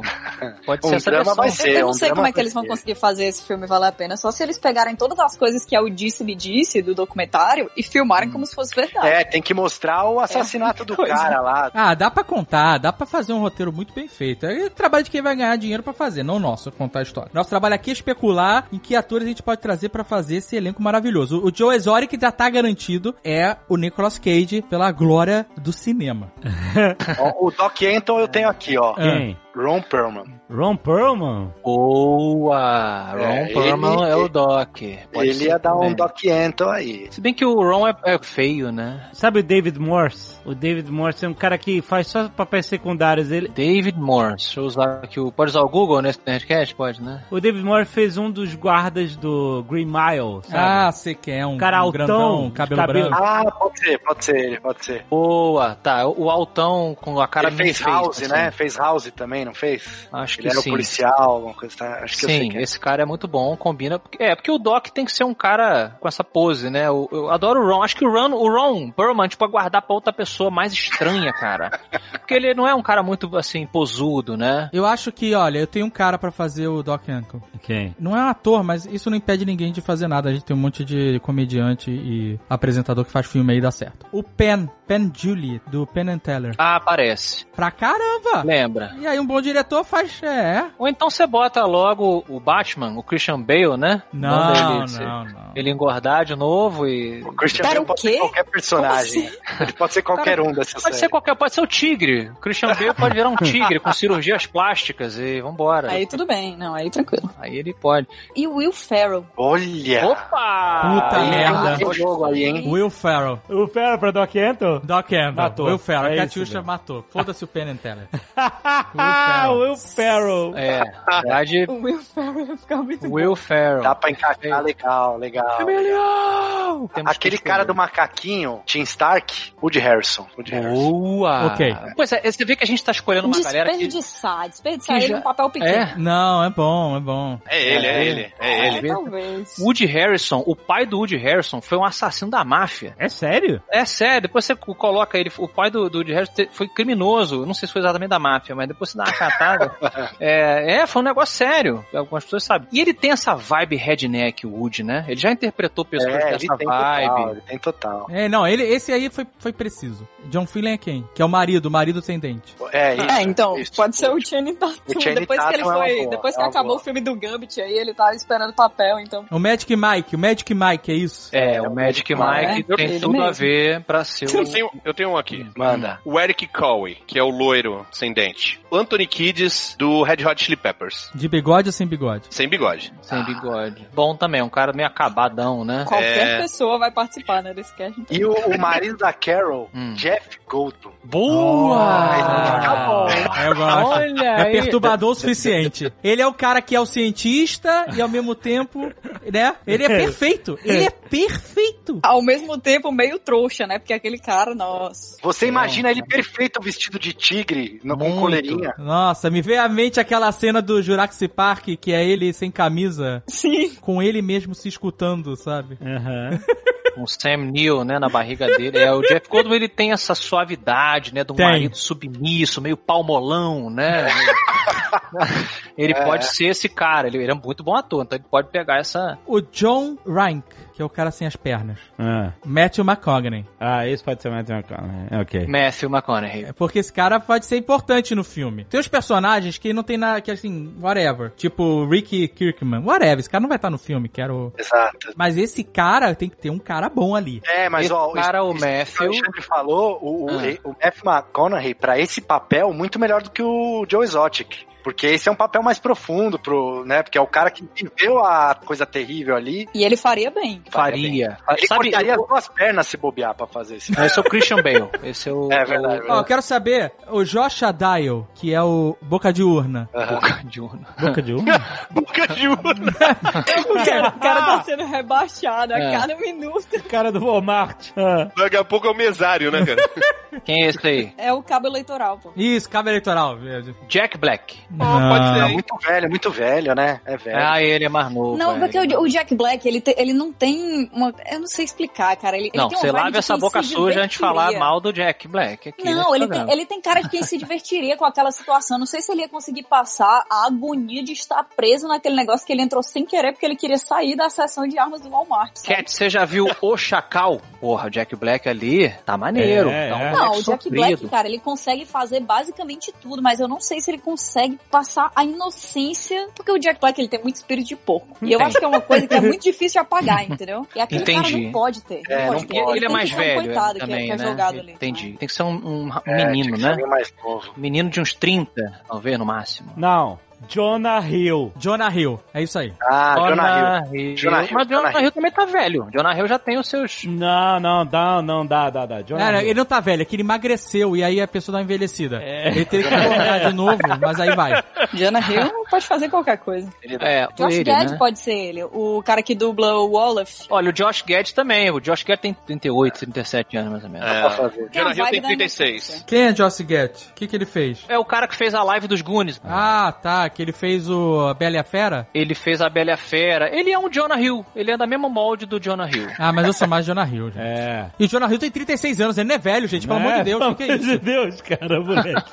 Mas é, você tem os perfis, né? Igual o Matthew McConaughey e o Brad Pitt. Tem um perfil. Ó, eu tenho uma personagem aqui, ó, que eu acho que vai ser bem importante pra uma história de filme, que é a Amanda Green. Ah, é a promotora, a Capitã Marvel ali, né? Ela é a mulher que, que vai fazer a perseguição desse cara, prendeu o Joe Exotic. Capitã Marvel foi. Ela tem o cabelinho da. Capitã Marvel, pô. Tem, tem. No filme ela vai brilhar. É verdade, ó, pô, bem lembrado, hein, Dave? Essa daí vai ser importante no filme mesmo. Amanda Green. Quem pode ser a Amanda Green? Cat, ajuda aí. Se ela fosse mais nova, podia ser aquela que fez ah, House of Cards, né? A, a que virou Hum. presidente. A mas ela é, Robin Wright. velha. é, mas ela é muito velha. Princess Bride. papel, é. Não, não necessariamente, porque é muito velha. É, porque pra você- essa promotora, ela tem um sangue nos olhos de uma pessoa ainda que tá, né, alçando a carreira ainda. Ela não A- tem 40 anos, acho. A Robin Wright é uma deusa já. Ela não dá pra ser. Eu acho que eu gostei de Robin Wright, hein? Né? Mas aí você vai mudar o. Bom, Tem a Scarlett Johansson também, tem a Scarlett Johansson também, que a gente tem que quem é trazer. essa promotora? Ela é que vai prender o Joe Exotic, investigar esses caras Ah. todos. Tem que ter essa personagem na história Verdade, pra fazer o filme funcionar. É verdade. Verdade. Scarlett, sim. Vai é, ter, né? ela- Essa vai ter certeza, é isso aí. A Scarlett pode ser, então. Hum. Eu tenho um Jeff Lowe, não é um ator, mas ele é do mundo do cinema, mas ele é perfeito. Ele, é o Jeff Lowe. James Cameron. O diretor. Puta que pariu. Mano, não, como assim? Ah. O James Cameron é ele. Você tá maluco. É a cara do cara. Imagina Ah. esse pitch como vai chegar lá, ah, Jim Cameron, tá aqui, Ele cara, parece? essa ideia. Mas você não precisa ser igual ao cara pra ser. Tem que parecer, pô. Você tirar o James Cameron da Nova Zelândia fazendo 50 avatares pra. Tá maluco. tá bom, então quem pode ser o Jeff Lowe? O pessoal liga assim, ô, acabou de gravar aí, Avatar, tá, tem tempo livre aí? Tá com tempo livre Que aí? vai dar? É, não. Mas E- seria- Esse, o Jeff, ele tem que ser uma cobra, ele tem que ser escorregadio. Michael Madsen. Michael Madsen. Pô, é, olha aí, olha aí. Dá Ah, Hayley, Hayley, não. Rei Liotta, Não, não, não. um cara meio, sacou? Michael Madsen, Rei Liotta tá velho já, é. Mas alguém nessa vibe do Rei Liotta, assim. É que tem que ser aquele cara, se for seguir a- como ele é mesmo, é o branco que quer ser gangsta. Sabe qual é? Isso, bem GTAzão mesmo, é. Um cara desse assim. Ué, então o Mike do Breaking Bad. Não, ele é um idoso, cara. O Não, mas cara- muito velho, né? Não é muito velho? Bota o Eminem. Quem mais aí? Vamos lá. Bota o Eminem. Bota o Eminem. Tem o, tem o, o- Ah, eu tenho um. Edward Norton. É. Boa, ó, Ah, boa. é bom, bom. O Edward Norton, cavanhaquinho, bandana e boné. Funciona. Funciona. É bom. É uma boa, uma É boa. bom, bom, bom. bom. Também rola. Funcionou. Boa. Tem o matador, tem o matador. Alan Glover. É. O matador, né? O matador sem dentes. Esse cara tem que ser um bem fudido mesmo. Podia ser Porra, o cara. podia ser o, o Mickey Herc. Boa! É. Boa! Mickey Herc. Eu, Eu não ia sei como é falar que ele, o Yondu. hoje em dia, com tanta plástica, tá ligado? Mas raspando o cabelo dele ali, eu acho que... Ajuda, a plástica ajuda. Eu ia falar o Yondu, o cara que faz o Yondu, mas eu não lembro o nome dele. Ah, também é muito bom. Sim, o É uma Yondu. boa. O cara que faz o Yondu é o Michael Rooker. É, também é bom, hein? Michael Rooker. Rooker. E tem aquela voz rouca. E ele Também é é redneck aí, de vários filmes. redneck, é, redneck. É bom, é bom. Acho que o cabelo dele vai dar certo. O Jovem Nerd Sem Barba. Jovem Nerd sem barba. Jovem Nerd sem barba. Que é o, o Chuck, o Chuck do mal. O cara que denuncia todo mundo. Ele no jet ski. Ele no jet ski é muito Jovem Nerd. Se foder. Aquele cara ali, nossa, Nossa, também aquele um- é difícil, hein? Tem que ser um character actor, assim, bem marcante também. Um cara. Ele é meio que um sapinho, né? Do submundo. Ele é o escamoso do Thundercats, né, cara? é. Caramba, quem é esse cara? Gordinho. Ruivo, né? O cara é ruivo, bicho. Não, mas não, não- isso, isso a ma- maquiagem resolve, gente. É, não, sim, sim. É, é um é um ponto, né? Eu acho que o necessário é só a pessoa Eu vi aqui que deram uma ideia que é boa. Botar a Berta do Two and a Half Men. Puta! Perfeito! perfeito! Nossa, perfeito. Perfeito, Ai, meu Deus do céu. perfeito. Então tá. tá. escalado, Então escalou. tá aí, Muda- não tem problema Aberta mudar o gênero. jet do- ski. Eu quero saber o seguinte: a arca inimiga do Joe Exotic é que vai estar no pôster junto com o Nicolas Cage, em destaque. Por favor. Carol Baskin. Tem que ser uma mulher grande. Eu não acho que ela aceitaria, mas eu acho Ah. que a Julianne Moore podia fazer. É É, uma boa. Eu não, acho que ela aceitaria, eu, tá? eu tenho personagem. aqui, eu tenho aqui. Ah. Regina Duarte. A namoradinha dos tigres. Nada foi mais perfeito que isso. Tem que ter uma doçura, né? Tem que ter uma doçura e uma maldade por trás, que talvez é uma atriz Uma de novela loucura, né? Uma loucura. Uma loucura. Um brilho no olhar. Isso, é uma, uma coisa assim de quem usaria uma coroa de flores num live stream do nada, É. um croma. É. É, e boa atriz, né? É, uma boa dose de xarope. Sabe aquela que fez aquele filme da rainha que perde os filhos tudo, que tem um monte de coelho? Qual era o nome? Aquela rainha que perde filho Ah, todo, é tem a favorita, é isso? a favorita. ah, ah, isso, a favorita. Qual é o nome dela? Olivia Colman. A Olivia Colman de Carol Baskins ia ser overkill demais. Ela mandou muito bem na, na favorita. Não, eu vi na internet sugestões da Kathy Bates. Kathy Bates tem um histórico de fazer personagens assim, meio, meio Carol Baskin. Sim. Pô, aquela gordinha, muito engraçada, que também fez os Caça-Fantasmas. E ela fez aquele filme das madrinhas. É... Ah, sim, sim. Eu sei Como é quem que- é. Ela fez Gilmore Girls também, né? Gilmore Girls. Ela é muito boa atriz e ela é bem engraçada. Eu só me falho agora o nome dela. É a Melissa McCarthy. Melissa Ele- McCarthy. Exatamente. Ela- Ela é mu- Ela manda muito bem e ela fez um drama agora foda. Essa mulher é muito boa. E é bom. Ela, ela é bem boa. Ela tem esse traço da loucura aí, tem o perfil Tem, físico. tem. E ela tem um sorriso assim meio É. psicopata quando ela quer. Eu acho que é a, a melhor. Até agora. Não é? É. Vamos nela Ela então. Melissa. Poderia segurar Ah. um homem em uma coleira. A Olivia Colman, que o Azagal falou, ela realmente é rainha, né? Porque ela é a Rainha Elizabeth no The Crown. Ah, foi isso. É, ela, ela agora é a Rainha Elizabeth. Ela tá em tudo que é bom, né, cara? Essa, essa mulher é muito talentosa. Tudo ela podia bom. ser um tigre aí, pra não desperdiçar, não tirar do cash. Bota É. outro E papel o qualquer. tigre? Vamos botar o. o- Cara, só faltaria o Doc Anton prover os tigres pra filmagem das... do filme. Caraca, É ruim, hein? Quem vai prover vai ser a Carol Baskin. amigo. Ó, por mim, eu escalaria para todos os tigres o Andy Serkis. O que, que vocês acham? Faz uma coisa... Boa! And I'm Joe Exotic, otherwise known as the Tiger King. Pera, só faltou eu falar uma parada que nesse podcast eu sou o cara que tem uma história mais bizarra com tigres. Você é o mais exótico de nós. Eu, eu sou tipo Tucano Exotic. Ah, não. Não é Meu Deus, possível. meu Deus. Não é possível. Quando eu tava no, no quarto ano da faculdade de jornalismo, uma colega minha de sala ia fazer uma matéria sobre circo, quando ainda era permitido ter animais no circo. E aí nós fomos lá, eu fui como fotógrafo e ela foi como repórter. Aí beleza, fomos até de bicicleta, ela foi no cano da bicicleta. Aí chegamos lá, ela entrevistou o gerente do, que era apresentador também do circo, né? Não sei qual é o nome que o cara que apresenta os... O mestre de picadeiro. Mestre de brincadeira, É, Afonso Solano. É verdade isso? É essa a informação? É o ringleader, né? Mas eu É. não sei como é.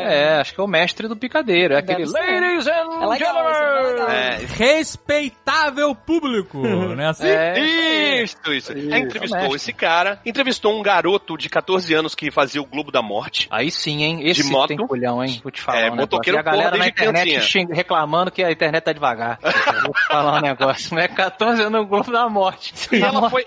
é, ela entrevistou o palhaço, o palhaço não deixou tirar foto dele, porque ele tava sem Ele era maquiagem. índio. Não era índio, não?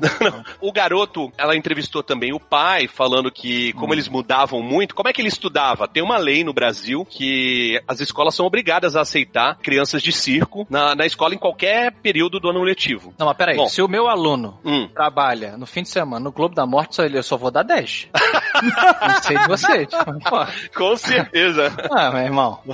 Mas aí, Ah. aí beleza. Quando a gente tá saindo, a gente falou assim, tá faltando alguma coisa na matéria, né? As fotos não ficaram legais, porque eu não pude tirar foto do palhaço. O circo Tá não tava graça. funcionando. Tá, tá sem graça, né? Sem aí estamos saindo, tem um tigre numa Fumando. jaula Hum. que era dois por um. Ai, cara, que Eita. triste. Aí eu, Não. aí eu fui tirar foto, veio um cara e falou: Não, não, não, não, tira foto não. Aí eu falei: Porra, não posso tirar foto de nada no circo. Ela falou: Não, ele tá aqui porque é, a gente tá lavando a jaula dele, que é maior. Se você tirar, vão achar que ele fica nessa jaula pequenininha. Eu vou levar ele pro outro, aí você tira na outra jaula, que também era pequena, mas comparado com a que ele tava, que só cabia Benefício ele. da dúvida, tá? Ah. ok. Aí tá, esse cara que veio falar comigo, ele era o domador de tigre. Ih, E ele não tinha metade do nariz.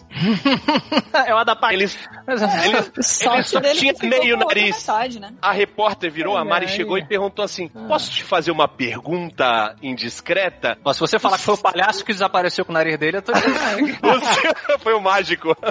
o seu nariz, ele chegou assim: Ah, foi uma brincadeira do tigre. Ele deu um tapinha em mim, só que o tapinha dele tem uma, uma lâmina, uma navalha, e arrancou metade do meu nariz. E ele tinha uma cicatriz que vinha da testa até a bochecha e, e não tinha o, o metade do nariz. No final das contas, ele me convenceu a entrar dentro da jaula do tigre. Porra, que O poder quê? desse... Rodou... É, eu entrei. Que Eram dois tigres brancos. Tucano, Ah, eu vou dizer uma coisa. Tu ia ser marido do Joe Exotic, porque tu foi convencido ao negócio aí. Não faz sentido, pô. Convencido muito rápido.